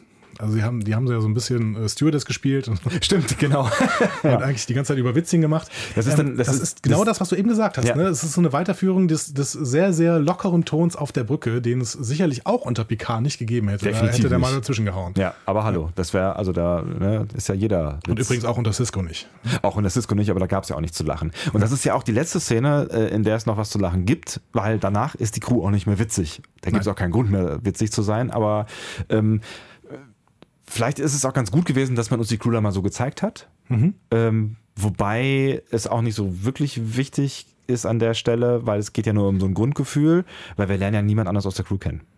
Nur nicht, so, nicht, nicht, nicht, wirklich. Es, es, gibt vielleicht noch nachher eine kleine Szene, wo einer nochmal vorgestellt wird, aber da können wir nachher nochmal drauf äh, zukommen. Ja. Das ist vor allen Dingen in der zweiten Folge, ähm, in, in, zu der wir später in einer weiteren Folge dieses wundervollen Podcasts kommen. Richtig, genau. Die aber übrigens sehr, sehr viel kürzer sein wird. Ähm, das nur schon mal äh, vorweg. Ähm, danach bewegen wir uns nochmal kurz, äh, bevor wir ähm, Burnham in der Krankenstation sehen, bewegen wir uns nochmal kurz auf das Klingonenschiff. Stimmt. Ähm, Teguvma äh, nimmt den ähm, ja, seinen Speer auf. Ich habe leider den Namen des Speers vergessen, ist aber, glaube ich, auch nicht so wichtig. Ähm, also der Typ, der gegen, gegen den Burner gekämpft hat. Genau. Ja. Und das, was er, ähm, was Tekuvma dann sagt, ist im Prinzip, das ist so ein bisschen Kriegstreiberei. Also er deutet das als ersten Toten des, äh, als ersten Kriegstoten des Kriegs, des neuen Kriegs gegen die Föderation, den er ja eben auch schüren möchte, ne, um eben auch sein Volk zu ein und ähm, Macht zu bekommen vor allen Dingen. Ne? Und wir sehen dann eine ganz Bes eine Besonderheit, die es bei den Klingonen bis jetzt noch nicht gab und die es offensichtlich auch nur auf diesem Schiff von Tekuvma gibt. Er lässt ihn in einem elektrischen Sarkophag an die Außenhülle des Schiffs anbringen. Elektrisch finde ich schön an dieser Stelle, ja. Das klingt ja, so ein bisschen nach Lifter. ja, es ist auch irgendwie, also ich habe mich, äh, ich habe es gekauft und beim zweiten Mal gucken habe ich mich gefragt, warum fliegt dieser Sarkophag so langsam und wie fliegt der so lang? Wie, wie kriegen die das hin? Ja, das ist ein Mini-Shuttle vielleicht. Es ist halt nichts dran hinten, also es kommt noch nichts raus oder so. Nee, ne? Also das sieht so ein bisschen aus, wie, wie als wäre Tekufma ein Magier, der so das Ding einfach so langsam hochheben. Ich mache gerade eine Bewegung mit der Hand. Das ist gut eine sehr beeindruckende, Medium. Genau, ist eine sehr beeindruckende äh, genau. Bewegung gewesen. Vielen Dank, Andi. Ja, äh, genau. Aber dieser Sarkophag setzt sich dann tatsächlich an die Außenhülle und die ähm, ja, die äh, Shenzhou äh, erkennt das auch irgendwann, als das Schiff sich dann irgendwann enttarnt, erkennen sie auch, dass da irgendwie eine Außenhülle mit Sarkophagen, äh, Sarkophagen? Oder Sarkophagen? Sarkophagen ist, genau. Ähm, das ist eine relativ kleine Szene, müssen wir nicht groß drauf eingehen, aber wir sehen auf jeden Fall ein Bestattungsritual der Klingonen. Was wir so nicht kennen. Was wir so nicht kennen. Ähm, es gibt so bestimmte Andeutungen von äh, dessen, dass, äh, also wir kennen, wir wissen sehr, sehr viel über die Bestattungsrituale der Klingonen, vor allen Dingen äh, über Belana Torres, die teilweise da, ich erinnere mich an Szenen, wo die sogar so auf die Totenbarke fährt. Genau, ähm, da ist sie lange unterwegs äh, und ähm, also ne, wir, wir wissen, dass, dass Klingonen eigentlich ähm, durch, durch äh, wie hieß das, so Sovokor? Stovokor. Stovokor. Na, dass sie sich auf den Weg machen und da auch noch Quests erledigen müssen und äh, auch für diese Quests dann auch quasi im lebenden Reich äh, äh, noch äh, gewappnet werden und so weiter und so fort. Also es ist eigentlich eine ganz andere Story. Genau. Aber es kann auch sein, dass der Totenkult sich an der Stelle noch nicht so weit entwickelt hat, wie er sich dann eben 100 Jahre später entwickelt hat, weil ich glaube auch der Totenkult der Menschen jetzt äh, hat sich auch schon ein bisschen weiterentwickelt innerhalb der letzten 100 Jahre oder Ja. zumindest, zumindest hat er sich Hat mal. sich da was getan in den letzten 2000 Jahren? Habe ich was verpasst? also die Ägypter zum Beispiel bauen keine Mumien mehr. so. ja, ja, ja, das. Äh okay. Also es kann schon einen Wechsel auch im Totenkult geben, glaube ich. Ich meine, weil- müssen- rede ich mir das gerade schön? Ich bin mir nicht so ganz sicher. Vielleicht redest du dir das gerade schön. Oder das hat was mit Kales zu tun. Das kann schon sein. Und ne, das ist ja auch so, so eine fast religiöse. Die Klingonen sind schon sehr stark verändert, das muss man schon sagen. Ja. In allem, was sie tun. Und auch wie sie so sind. Ja. Hm. Mögen wir das? Ich glaube, wir müssen es tatsächlich nochmal kritisch beobachten, weil. Ja, Ähm, wir haben ja noch eine ganze Serie vor uns. Ne? Genau. Die nächsten sieben Staffeln wird noch viel passieren mit den Klingonen. ich vermute auch. Ich, ne, also wie ich am Anfang gesagt habe, ich kaufe die Optik und das Sein. Ich bin mir noch nicht so, also sie müssen sie mir halt jetzt auch erstmal wieder aufziehen als, als mehrdimensionale Charaktere. Und das sind sie halt im Moment nicht, weil sie Nein. für mich halt nicht die Klingonen aus Star Trek von vorher sind, die mehrdimensional sind, weil wir kennen viele verschiedene Seiten der Klingonen. Und die müssen sie mir halt jetzt erstmal wieder zeichnen. Und im Moment sind sie, wenn sie, wenn sie jetzt die bösen Buben bleiben und stumpf und langweilig, dann bleiben sie stumpf und langweilig. Ja, genau. Da müssen wir jetzt einfach noch ein bisschen gucken. Ne? Ähm, vielleicht bewegen wir uns gerade nochmal von den Klingonen weg, denn wir Ja. äh, landen mitten in einer Traumsequenz. Ähm, noch nicht auf der Shenzhou, sondern ähm, in der Schule auf Vulkan. Und die kennen wir tatsächlich. Die haben wir nämlich im ersten Reboot-Film genauso gesehen. Da wird Spock nämlich auch schon ausgebildet mit diesen komischen Kugeln, wo man irgendwie ganz viele Fragen ganz schnell beantworten muss. Stress. Ein sehr, sehr gutes Unterrichtskonzept. Ich Ja. Okay. Könnt ihr das auch vorstellen? Also ein moderner Fachleiter würde äh, auf jeden Fall die Vulkanier alle durchfallen lassen. genau. ähm, Burnham lernt da in dieser Schule äh, über die Klingonen gerade. Ja. Ne? Und irgendwann kommt da so eine Frage, so, ja, wie viele Leute wurden denn bei diesem Angriff getötet? Und da stockt Burnham so ein bisschen und kann nicht richtig antworten. Dann kommen immer mehr Fragen und das System kritisiert sie auch. Ihre Antworten dauern zu lange. ja, so, ja, ja. unzulässige Überschreitung der Antwortzeit. Ähm, genau, und dann muss sie tatsächlich abbrechen. Also offensichtlich steckt da so ein Trauma in der ähm, kleinen Michael Burnham. Ne? Und wir wissen nicht genau, woher das kommt. Ähm, auf jeden Fall bricht dann diese Schulung ab und diese ähm, und hinter der ähm, ja hinter dieser Kugel, die da entstanden war, ähm, kommt Sarek hervor ähm, und kritisiert ihre Emotionen, wie das halt ein Vulkaner so macht. ähm, Erwartungskonform, ja. was sagst du zu Sarek? Ähm, ich finde den schon ganz cool, tatsächlich. Ich musste mich so ein bisschen daran gewöhnen, dass äh, Sarek jetzt Sarek ist. Äh, wie, heißt, wie heißt der Schauspieler noch gleich? Äh, James Frayne. James Frayne. James Frayne, genau. genau. richtig. Ähm, den ich gerade halt erst in äh, Orphan Black gesehen habe. Äh, und da halt auch in einer bösen Rolle. Mhm. Ähm, war ich erstmal irritiert, musste das gerade noch abschütteln, so für einen Moment. Fand ihn dann aber in Szene 2 schon eigentlich ganz gut besetzt. Man hat natürlich noch den alten Sarek äh, sehr präsent und das, das war eigentlich auch einfach eine, eine coole Figur, ein cooler Schauspieler. äh, So, Aber das finde also ich ist- aus, aus, aus TNG Das und, und ist James Frayne aber auch. Also ich mag diesen Schauspieler sehr, sehr gerne. Und da muss ich sagen, das ist auch, da gewinnt die Serie tatsächlich, wenn man sie im Originalton guckt. Ja. So viel gebe ich dir, weil James Frayne natürlich, also der spricht so gut. Also, Das stimmt allerdings, eine ja, ja. sehr, sehr schöne britische, sehr, sehr schöne britische Aussprache. Und britisch hilft Vulkaniern irgendwie immer weiter. Ja, also das, schon. Ne? Ja, das, das, gibt das, so eine, es gibt so ein Hoheitsgefühl so ja, ein bisschen. Ne? das funktioniert. Nein, ich finde den, ich finde den, finde den äh, gut besetzt, hatte tatsächlich nur dieses Orphan Black Problem. Ich musste, musste den von der, von der Rolle loskratzen. Ist für mich gut, ich habe diese Serie nicht gesehen. Mhm. Ich kannte das äh, Gesicht von James Frayne, konnte ihn aber nicht direkt mit irgendeiner Serie verbinden. Er hat ja in verschiedensten mitgespielt. Und ähm, es ist für mich eine meiner Lieblingsbesetzungen jetzt schon, weil ich ihm sofort den, den, den erhabenen Vulkanier abgekauft habe, weil er das einfach extrem gut macht. Also Macht er, ich, bin, ja. bin, ich bin Fan. So.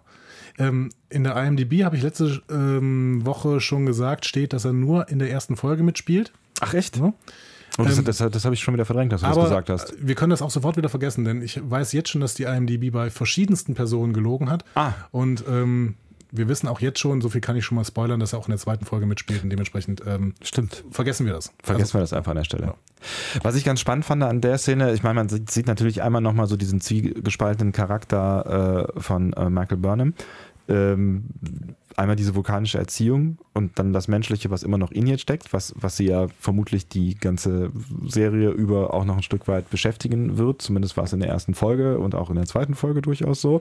Ähm, was, ich, was ich mich gefragt habe, ist, ob man die, diese, diese Sequenz auch so ein bisschen gemacht hat, um die Leute, die jetzt Star Trek nicht kennen, ähm, so ein bisschen reinzuholen, weil es ja auch so eine, äh, ich erkläre mal kurz, was die Kling- Klingonen sind, äh, Episode war. Ne? Also man hat ja schon so ein bisschen, bisschen Geschichte erklärt über die Klingonen und ähm, Ja, vielleicht. Also ich meine, es ist schon sehr, sehr beeindruckend, dass wir in, dem, in der allerersten Folge ähm, nicht nur, also wir sind zwar fast nur auf, an einem Ort, Mhm. was die Handlung äh, angeht, aber wir sind auch sofort auf Vulkan. Ne? Und das ist, ja. das ist beeindruckend. Das gab es, glaube ich, bis jetzt auf keiner, äh, in keiner Serie, aber so wohl halt beim Reboot-Film. Ne? stimmt. Wo wir uns sofort auf mehreren Planeten befinden. Ähm, aber beim Reboot-Film wird äh, Vulkan ja auch sofort danach zerstört. Ja. Und das können wir spoilern, denn ihr braucht ihn ja auch gar nicht zu gucken. Nee, können wir vergessen. Was ich an der äh, Stelle vielleicht, oder wo wir schon mal kurz drüber reden können, ist, ähm, man sieht halt da schon ganz deutlich die, die deutlich andere Machart im Gegensatz zu anderen Star Trek-Serien, weil äh, Rückblenden in der Form hat es wenig gegeben, vor allen Dingen halt um Charakter einzuführen, um, um irgendwie Tiefe da reinzubringen. So.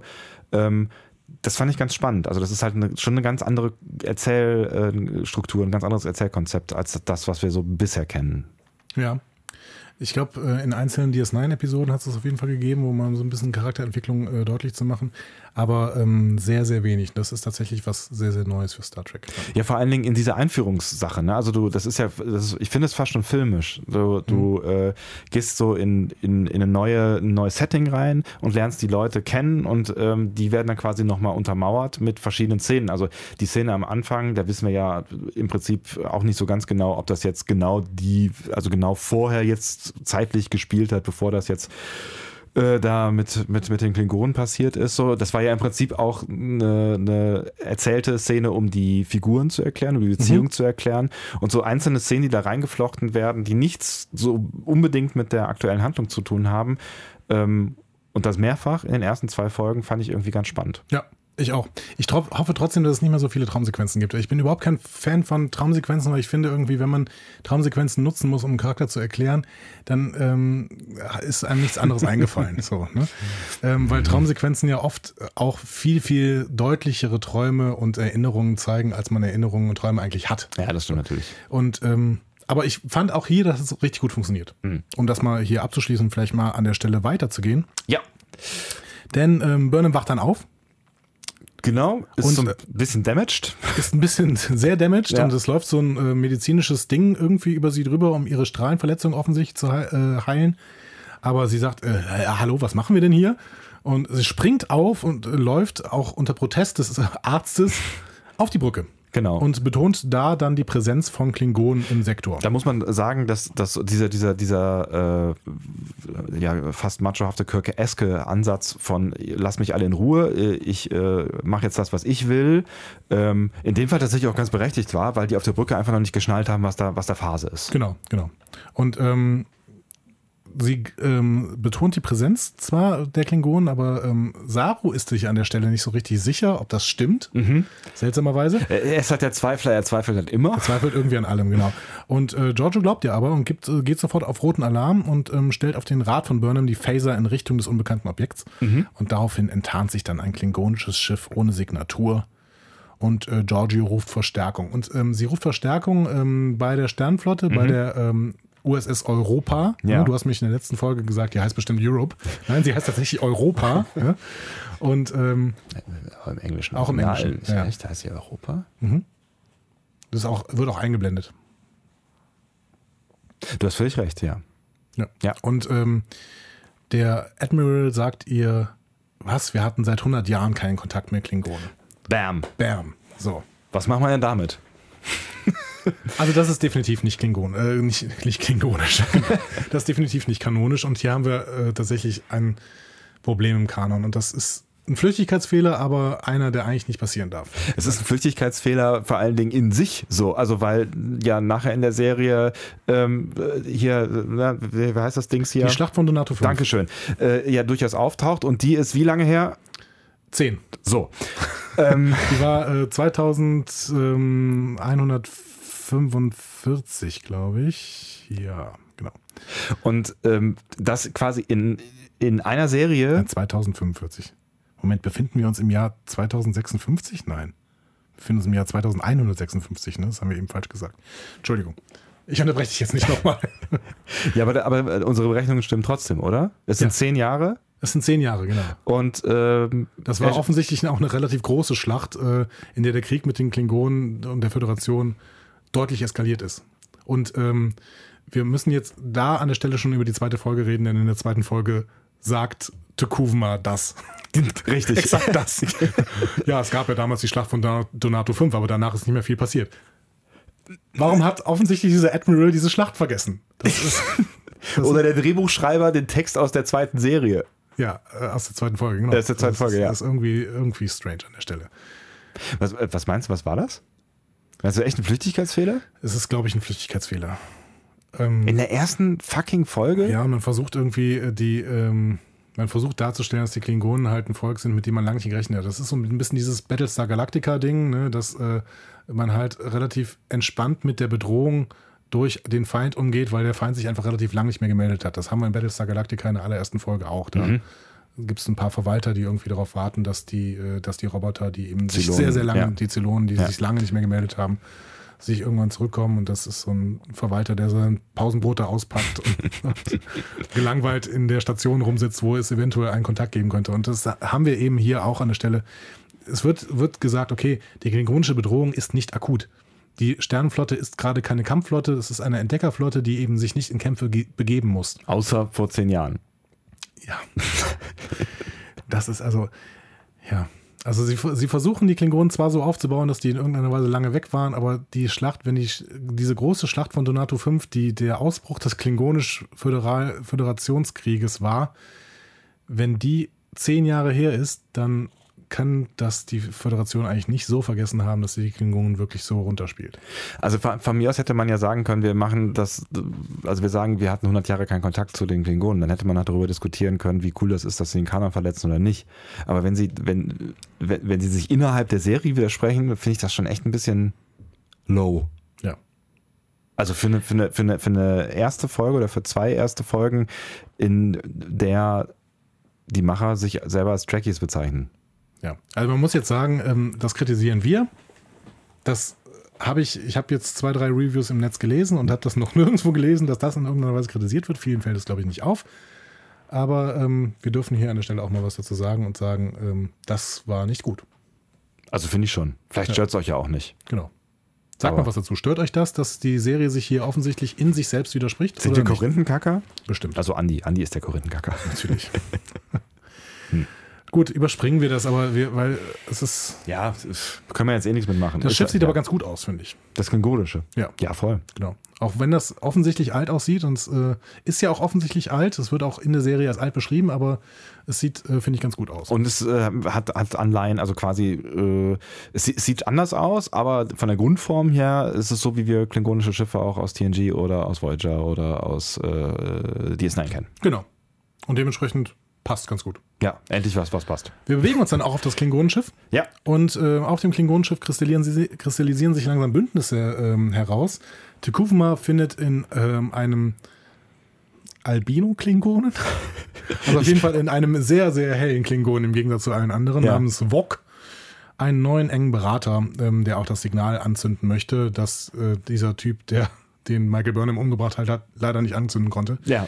Ähm, Genau, also er fragte so ein bisschen, ja, wer wird denn jetzt diese Nachfolge in diesem Haus äh, wahrnehmen? Ja, und, bla bla, Klingonen, Klingonen, bla bla genau. irgendwie. Und, ne? äh, Eigentlich sollte es ein anderer machen. Er hat sich dann aber hervorgetan, indem er seine Hand über eine Kerze hält. Tolle Sache. Das heißt aber auch, dass Tuguvma äh, mit klingonischen Traditionen brechen möchte, um gleich um gute Sachen zu erreichen. Also er ist, er ist schon ein sehr funktionaler Herrscher. Also er ist nicht, nicht nur konservativ, nicht nur ähm, anachronistisch in seinem Weltbild, sondern versucht irgendwie auch zu sagen, okay, und wenn das gerade Sinn macht, dann kann auch Wok, der ansonsten gar keine Ehre hätte, ähm, bei uns äh, eine wichtige Rolle einnehmen. Aus dem Haus von niemand. Aus dem Haus von niemand, genau. Ja. Ähm, was, was ganz spannend ist, aber er hat, er erinnert ihn auch an ihn selber. Also sagt er ja irgendwie so, mhm. also vielleicht ist das auch so eine ähm, ja, Mentor-Nummer irgendwie. Ja, der Kufmann musste irgendwie sein Haus selber wieder aufbauen, weil seine Eltern gestorben sind. Das das ja. war wahrscheinlich auch kein äh, leichter Weg. Nee. Aber über die Respektsnummer müssen wir vielleicht auch später nochmal reden. Eventuell auch bei der zweiten Folge. Ähm, ich drücke jetzt mal ein bisschen, weil wir so ein bisschen. Ähm, ja, ja, ähm, definitiv. Mach das mal. Wir sind. Äh, es passiert jetzt ehrlich gesagt auch nicht mehr so fürchterlich viel. Ähm, also es passiert schon noch ein bisschen was, aber nicht mehr so fürchterlich viel. Genau. Also wir sind wieder auf der Shenzhou. Ja. Ähm, es gibt keine Antwort vom Klingonenschiff. Äh, Saru erzählt ähm, von diesen Särgen auf der Hülle, habe ich eben schon mal gesagt. Und ähm, er stellt dann auch so ein bisschen seine Rasse vor. Ne? Er sagt, ich, äh, ich bin Kelpian. ich bin eine Beuterasse und kann den nahen Tod spüren ja, die, und tue das gerade. und, und die funktionieren nur binär, irgendwie sagt er noch. Ne? Also es gibt nur Jäger oder Gejagte, also es gibt genau. nichts dazwischen. So. Also das klingt nicht so, als wären die gut in Diplomatie. Genau, da haben wir in der letzten Folge schon drüber gesprochen. Da gibt es ein paar Planeten im Star Trek-Kosmos, wo genau das vorgestellt worden ist. Ich denke da an Tosk. Tosk, der, der Gejagte. Genau, aber ja. auch bei Voyager gibt es, glaube ich, ähm, am Anfang irgendwie äh, so, ein, so einen Planeten, in dem es äh, so ist. Weiß nicht mehr genau. Kann uns vielleicht Nele was zu sagen? genau. als, großer, als großer Voyager-Fan. Ich bin mir sehr sicher, sie ja. kann. Ähm, genau, Giorgio und Burnham sprechen dann nochmal mit diesem äh, Admiral äh, als Hologramm.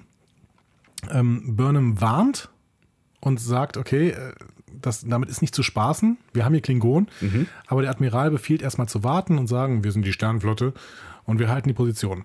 Ähm, und dann geht das Signal an und alles strahlt. Wir haben unfassbar viel Licht, also mhm. ähm, und ähm, Offensichtlich funktioniert das mit Licht, die Übertragung, äh, genau. Signalübertragung der Klingonen. Burnham deutet dieses Signal sofort als Ruf nach weiteren klingonischen Schiffen.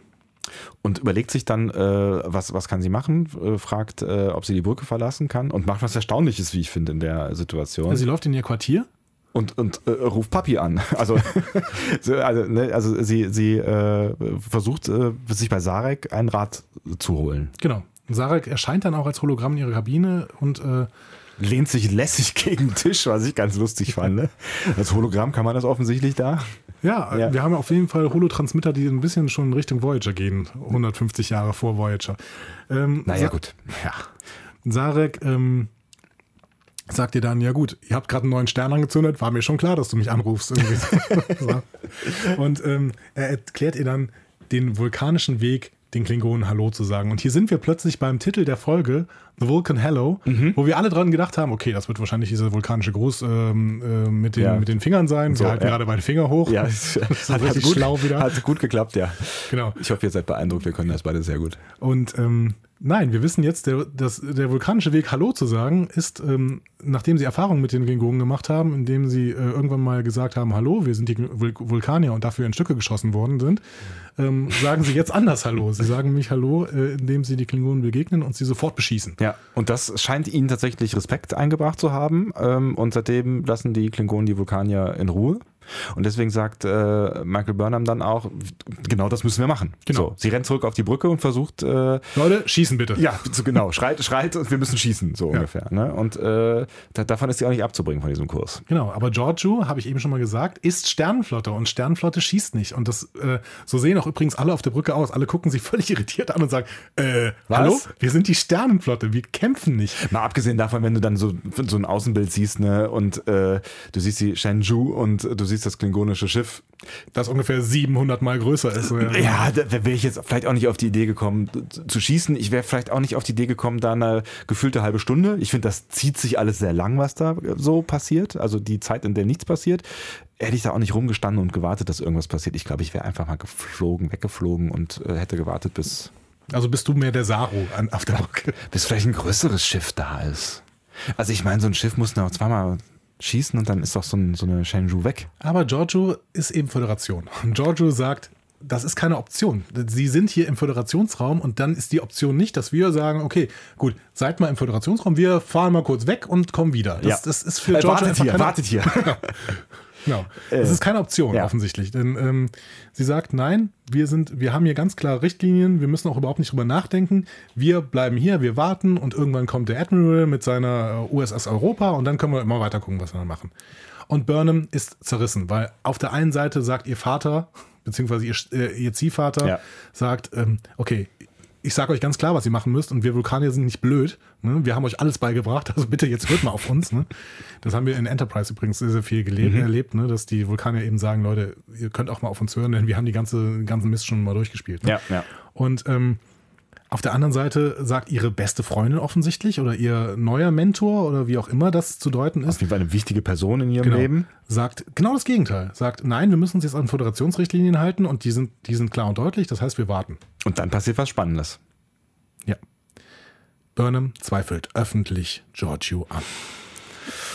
Und da wissen wir alle, das geht natürlich gar nicht. Genau, aber das ist eine dieser Dinge, die du in der letzten Folge schon mal angesprochen hattest, weil du die vorher gelesen hattest. Wir haben hier ähm, Konflikte innerhalb der Crew, Ja. die es so selten gegeben hätte. Und das in der ersten Folge tatsächlich. in der allerersten Folge. genau. Ja. Und das ist tatsächlich ein Konflikt, der dann auch äh, ausarten wird. Ne? Also es ist klar, dass es sofort geklärt wird im äh, Private Room äh, und ja, dann Ja. wird es tatsächlich also das war die Szene, die mich glaube ich am meisten überrascht hatte der ersten Folge, so Ja. die Ja. die dann jetzt äh, kommt. Also Giorgio unterstellt Burnham, dass sie emotional aus ihrer eigenen Geschichte heraushandelt, weil offensichtlich wissen wir, dass sie irgendwie schlechte Erfahrungen mit Klingonen gemacht hat. Ne? Ähm, wie weit wissen wir noch nicht. Burnham tut dann so, als ob sie einlenkt. Geht so einen Schritt locker auf sie zu, so ne? Genau, und unter Tränen setzt sie Giorgio mit einem Nackengriff außer Gefecht, den sie offensichtlich bei Sarah gelernt hat, denn Spock hat ihn ja auch bei Sarah gelernt. Ja. Und läuft zurück auf die Brücke und sagt dann so, wir müssen feuern und ähm, äh, begegnet äh, einem äh, skeptischen äh, äh, Saru. Saru zweifelt. Ja. Ganz neues, ganz neues Ding bei Saru. Saru zweifelt an dieser Stelle. Komisch. ähm, ja, das, ist- das passiert dann auch tatsächlich nicht. Ne? Sie versucht dann so die Crew zu überzeugen, wir müssen jetzt äh, feuern. Das kostet aber zu viel Zeit, weil die Crew skeptisch ist. Und als der Befehl dann kommt, Ja, offensichtlich ist der Nackengriff nicht stark genug, denn in dem Moment, wo sie Feuer sagt, ähm, stolpert Giorgio auf die Brücke zurück und sagt Befehl widerrufen und ähm, zieht relativ schnell einen Phaser und zielt auf Michael Burnham. Ja. Unangenehme Situation. Vor allen Dingen, weil wir ja bis dahin äh, die beiden schon lieb gewonnen haben und auch diese, diese, diese Kumpelhaftigkeit zwischen den beiden. Und tatsächlich hat es für mich da dann schon funktioniert, dass ich so ein bisschen mit dieser Situation mitgelitten habe, weil Ja. das beide eine, also für beide eine Situation war, die sie relativ sicher beide nicht wollten. Total. Ich war total drin und habe gedacht, ich möchte jetzt wieder zurück in die Zeit vor diesem Konflikt, weil Ja. da waren die cool drauf. Und jetzt sind die äh, nicht mehr so cool miteinander, aber es hat eben super funktioniert, mich da mitzunehmen, Ja. mit in diesen Konflikt rein. Und äh, ich war genauso zerrissen, wie es im Prinzip Burnham war, weil Burnham wollte das ja auch alles nicht. Also man, das sagt man oft, ne, wenn man irgendwie Konflikt ausgelöst hat, ich wollte das alles nicht, aber sie wollte es ja wirklich nicht. Sie wollte ja wirklich nur ihre Crew schützen und äh, nach bestem Wissen und Gewissen handeln. Und ähm, wir haben jetzt wirklich eine richtig blöde Situation und es gibt nur noch eine Möglichkeit, wie sich die blöde Situation noch verschärfen könnte. Es wird noch blöder.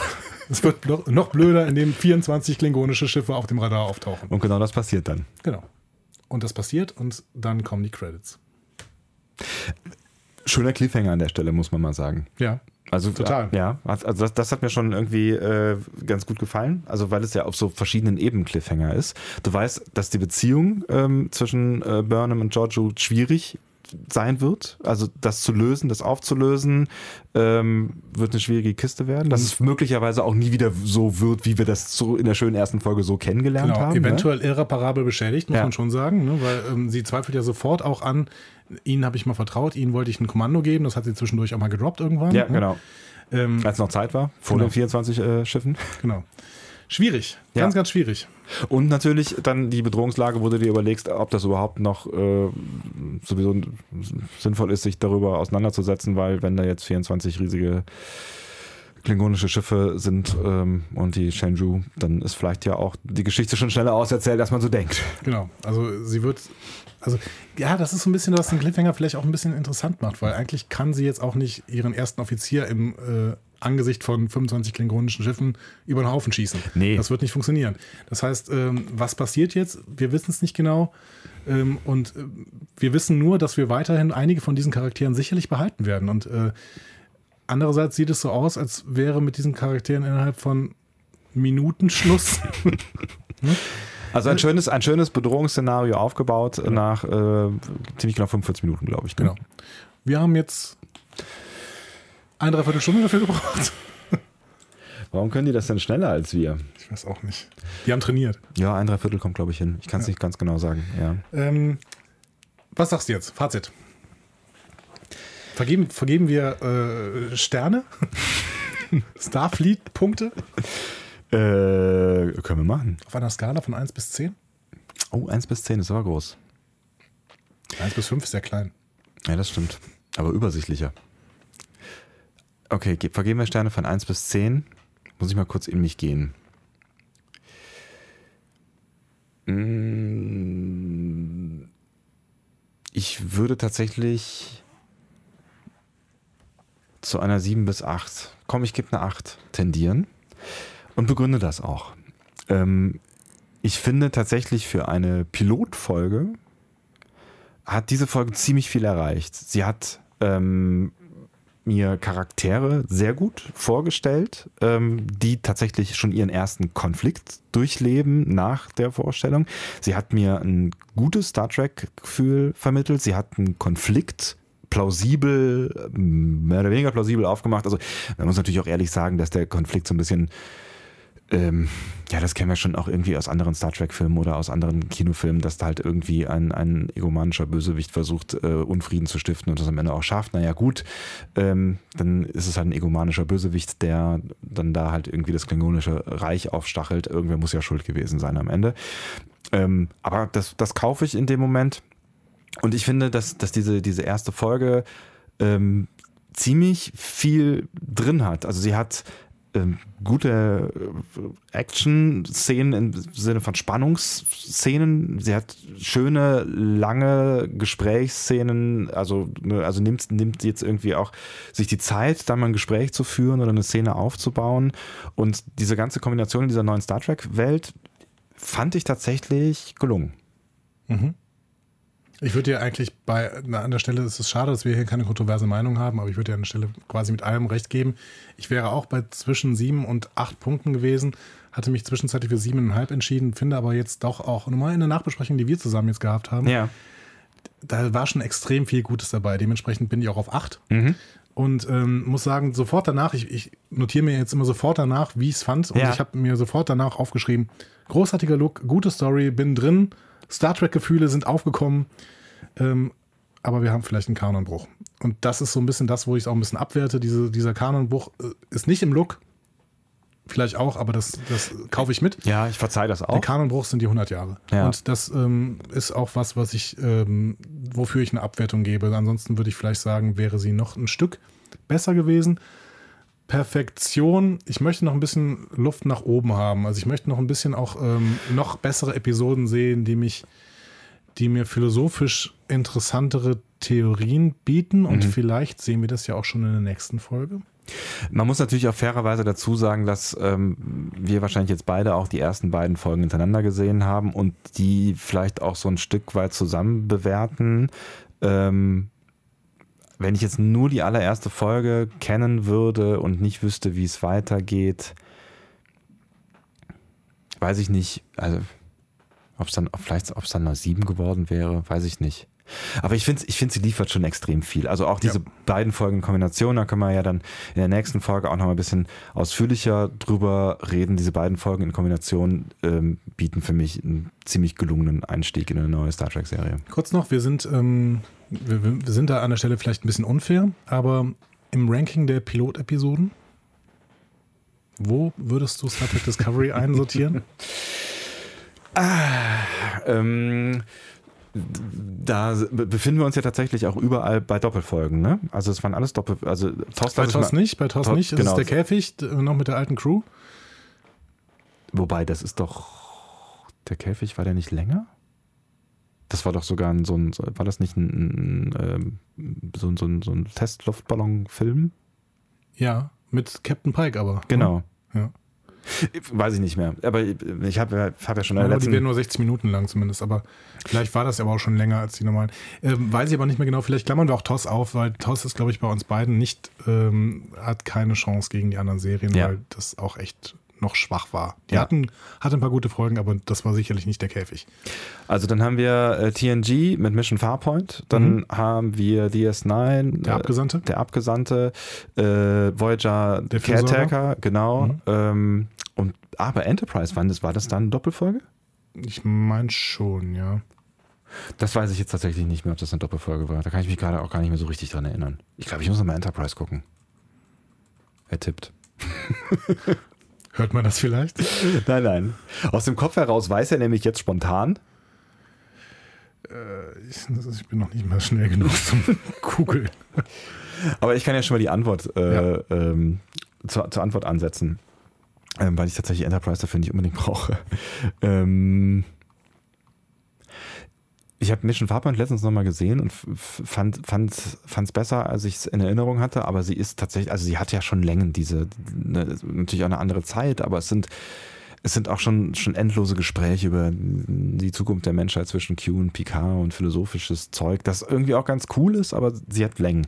Und ich finde, ähm, das hat gemeinsam mit dem Abgesandten, der Ich habe mich gerade wieder übrigens dran erinnert. Die Enterprise-Pilot-Episode war eine Doppelfolge und sie hieß Aufbruch ins Unbekannte, Broken Bow. Stimmt. Broken Bow, da erinnere ich mich dran. So, ich war bei der, bei der etwas Langatmigkeit der, der äh, beiden Folgen von Mission Farpoint. Farpoint. Ähm, die Langatmigkeit, finde ich, äh, hat der Abgesandte auch ein Stück weit. Also da sind ja auch, müsstest du eigentlich total scheiße finden, wenn du jetzt eben schon gesagt hast, du magst keine, keine Traumepisoden. Da sind ja äh, ganze Handlungsstränge über Minuten, wenn nicht Stunden hinweg äh, nicht in diese Realität hier angesiedelt. Ähm, finde ich tatsächlich eine, eine schwierige Folge. Äh, Ein, ein, also auch so mit diesen Rückblenden und das. Äh, Ich finde, ähm, der Abgesandte hat einen extrem guten Anfang und danach wird sie sehr, sehr schwierig. ja. Also der gute Anfang ist die Schlacht von Wolf, äh, Wolf 359, Ja. aber ähm, mit, mit Picard als Locutus, aber ähm, danach wird es schwierig. Ja. Aber wir lassen uns nicht zu viel darüber reden. Nee, sag, genau. sag mir einfach mal ein ganz klares Ranking jetzt hier. Hau mal raus. Also ich würde sagen, ähm, TOS lassen wir raus. Enterprise kann ich mich leider gar nicht so richtig dran erinnern. Deswegen würde ich, ähm, wie viel haben wir denn insgesamt jetzt? Fünf, ne? Wenn wir TOS rauslassen. Ich würde auf den letzten Wir, Platz. wir lassen TOS raus, wir lassen TAS raus, ne, die Animated Series, die haben wir mal komplett ausgeklammert. Stimmt, die haben wir komplett ausgeklammert, ja. Und äh, dann sind wir bei 5, ja. Ja, ähm, dann würde ich äh, gerade aus äh, Unkenntnis, ähm, ich werde das nachtragen und ich werde die Doppelfolge nochmal gucken, ähm, Enterprise auf Platz 5 setzen. Ich kann mich nicht mehr genau dran erinnern, mehr Culpa. Ähm, würde den Abgesandten auf Platz 4 setzen, würde Mission Farpoint auf Platz 3 setzen, würde den Caretaker auf Platz 2 setzen und tatsächlich ähm, Discovery jetzt auf Platz 1, weil ähm, natürlich die Erzählstruktur eine ganz andere ist. Es ist eine fast cineastische Erzählstruktur, ähm, die mich total schnell in die Geschichte reingeholt hat. Ähm, wobei man natürlich jetzt mal gucken muss, wie es weitergeht am Ende. Aber ich finde, so als, als Pilotfolge passiert in keiner anderen Folge so viel, oder wenn man sich die Doppelfolge auch anguckt, eigentlich müsste man das am Ende dieser, am Ende der dritten Podcast-Folge machen, aber äh, passiert in keiner anderen ähm, äh, keine anderen Pilotfolgen so viel wie bei Discovery. Ich glaube auch, äh, die, das Risiko war am höchsten ne? und ähm, sie mussten da wirklich jetzt abliefern. Das haben sie geschafft und dementsprechend würde ich auch den Discovery ähm, Prolog, ich nenne es nicht Pilotfolge, es ist ein Prolog, würde ich an 1 setzen. Und ähm, bei mir wäre übrigens die Abstufung Mission Farpoint an 2, der Fürsorger an Nee, der Fürsorger an 4. Aufbruch ins unbekannte Broken Bow an 2, äh, an, an 3. Oh Gott. TNG 2, Enterprise 3, Voyager 4 und den Abgesandten tatsächlich, der hat noch mehr Längen als der Fürsorger und dementsprechend an 5. Ja. Ich finde auch, der Fürsorger hat Längen. Der Fürsorger hat definitiv Längen. Ja. Und das, was du da angedeutet hast, ähm, das besprechen wir, würde ich vorschlagen, einfach in der nächsten Folge vom Discovery Panel. Du hast gesagt, das ist eher ein Prolog. Genau. Du glaubst also, so als Andeutung, möglicherweise sehen wir da etwas, was. Ich glaube, wir werden in der dritten Folge einen Piloten sehen. Damit äh, ist das unser Cliffhanger. Vielen Dank, dass ihr zugehört habt. Wir hören uns in Folge 3 wieder vom Discovery Panel, die schneller kommen wird, als ihr denkt. Genau, die schneller kommen wird, als, wir, als ihr denkt und die auch sicherlich kürzer sein wird als jetzt diese erste Folge, wo wir natürlich auch natürlich viel nochmal, einerseits haben wir das Feedback da reingepackt, das wird jetzt in der zweiten Folge fehlen. Wir ähm, werden ähm, nicht mehr viel über das Intro zum Beispiel sprechen, wir werden das Look und Feel schon ein bisschen abgehakt haben, das Genau. heißt, das wird eine kürzere Folge. Tut mir leid, dass wir jetzt schon wieder fast zwei Stunden gebraucht haben, aber ähm, Es war nötig. In diesem nötig. Fall war nötig. das müsst ihr jetzt auch sagen, oder? Ja, komm, sag's. Sagt's bitte. Wir hören jetzt. das jetzt. Okay, vielen Dank. Danke. Schreibt uns gerne, was ihr von diesem ganzen Quatsch hier haltet und wie ihr, ihr auch diese ersten beiden oder vielleicht auch die erste Folge erlebt habt. Äh, ihr findet uns äh, bei Facebook, also Discovery Channel, äh, Panel. Pff, wusste, dass das irgendwann passieren Nein, wird. bei Facebook unter Discovery Podcast. Ah ja, genau, so richtig. Facebook.com Discovery Podcast, bei Twitter unter Panel, Panel Discovery. Es ist schwierig. Aber im Internet ist es ganz einfach, nämlich unter www.discoverypanel.de. Und wenn ihr euch discoverypanel.de merkt, dann könnt ihr euch einfach auch anschauen, wo wir in diesem Rest dieses Internets zu finden sind. Das ist richtig, denn das ist dort verlinkt. Einen schönen Tag, Abend, Morgen noch, wann immer ihr uns gehört habt und äh, bis zur nächsten Folge. Tschüss. Ciao.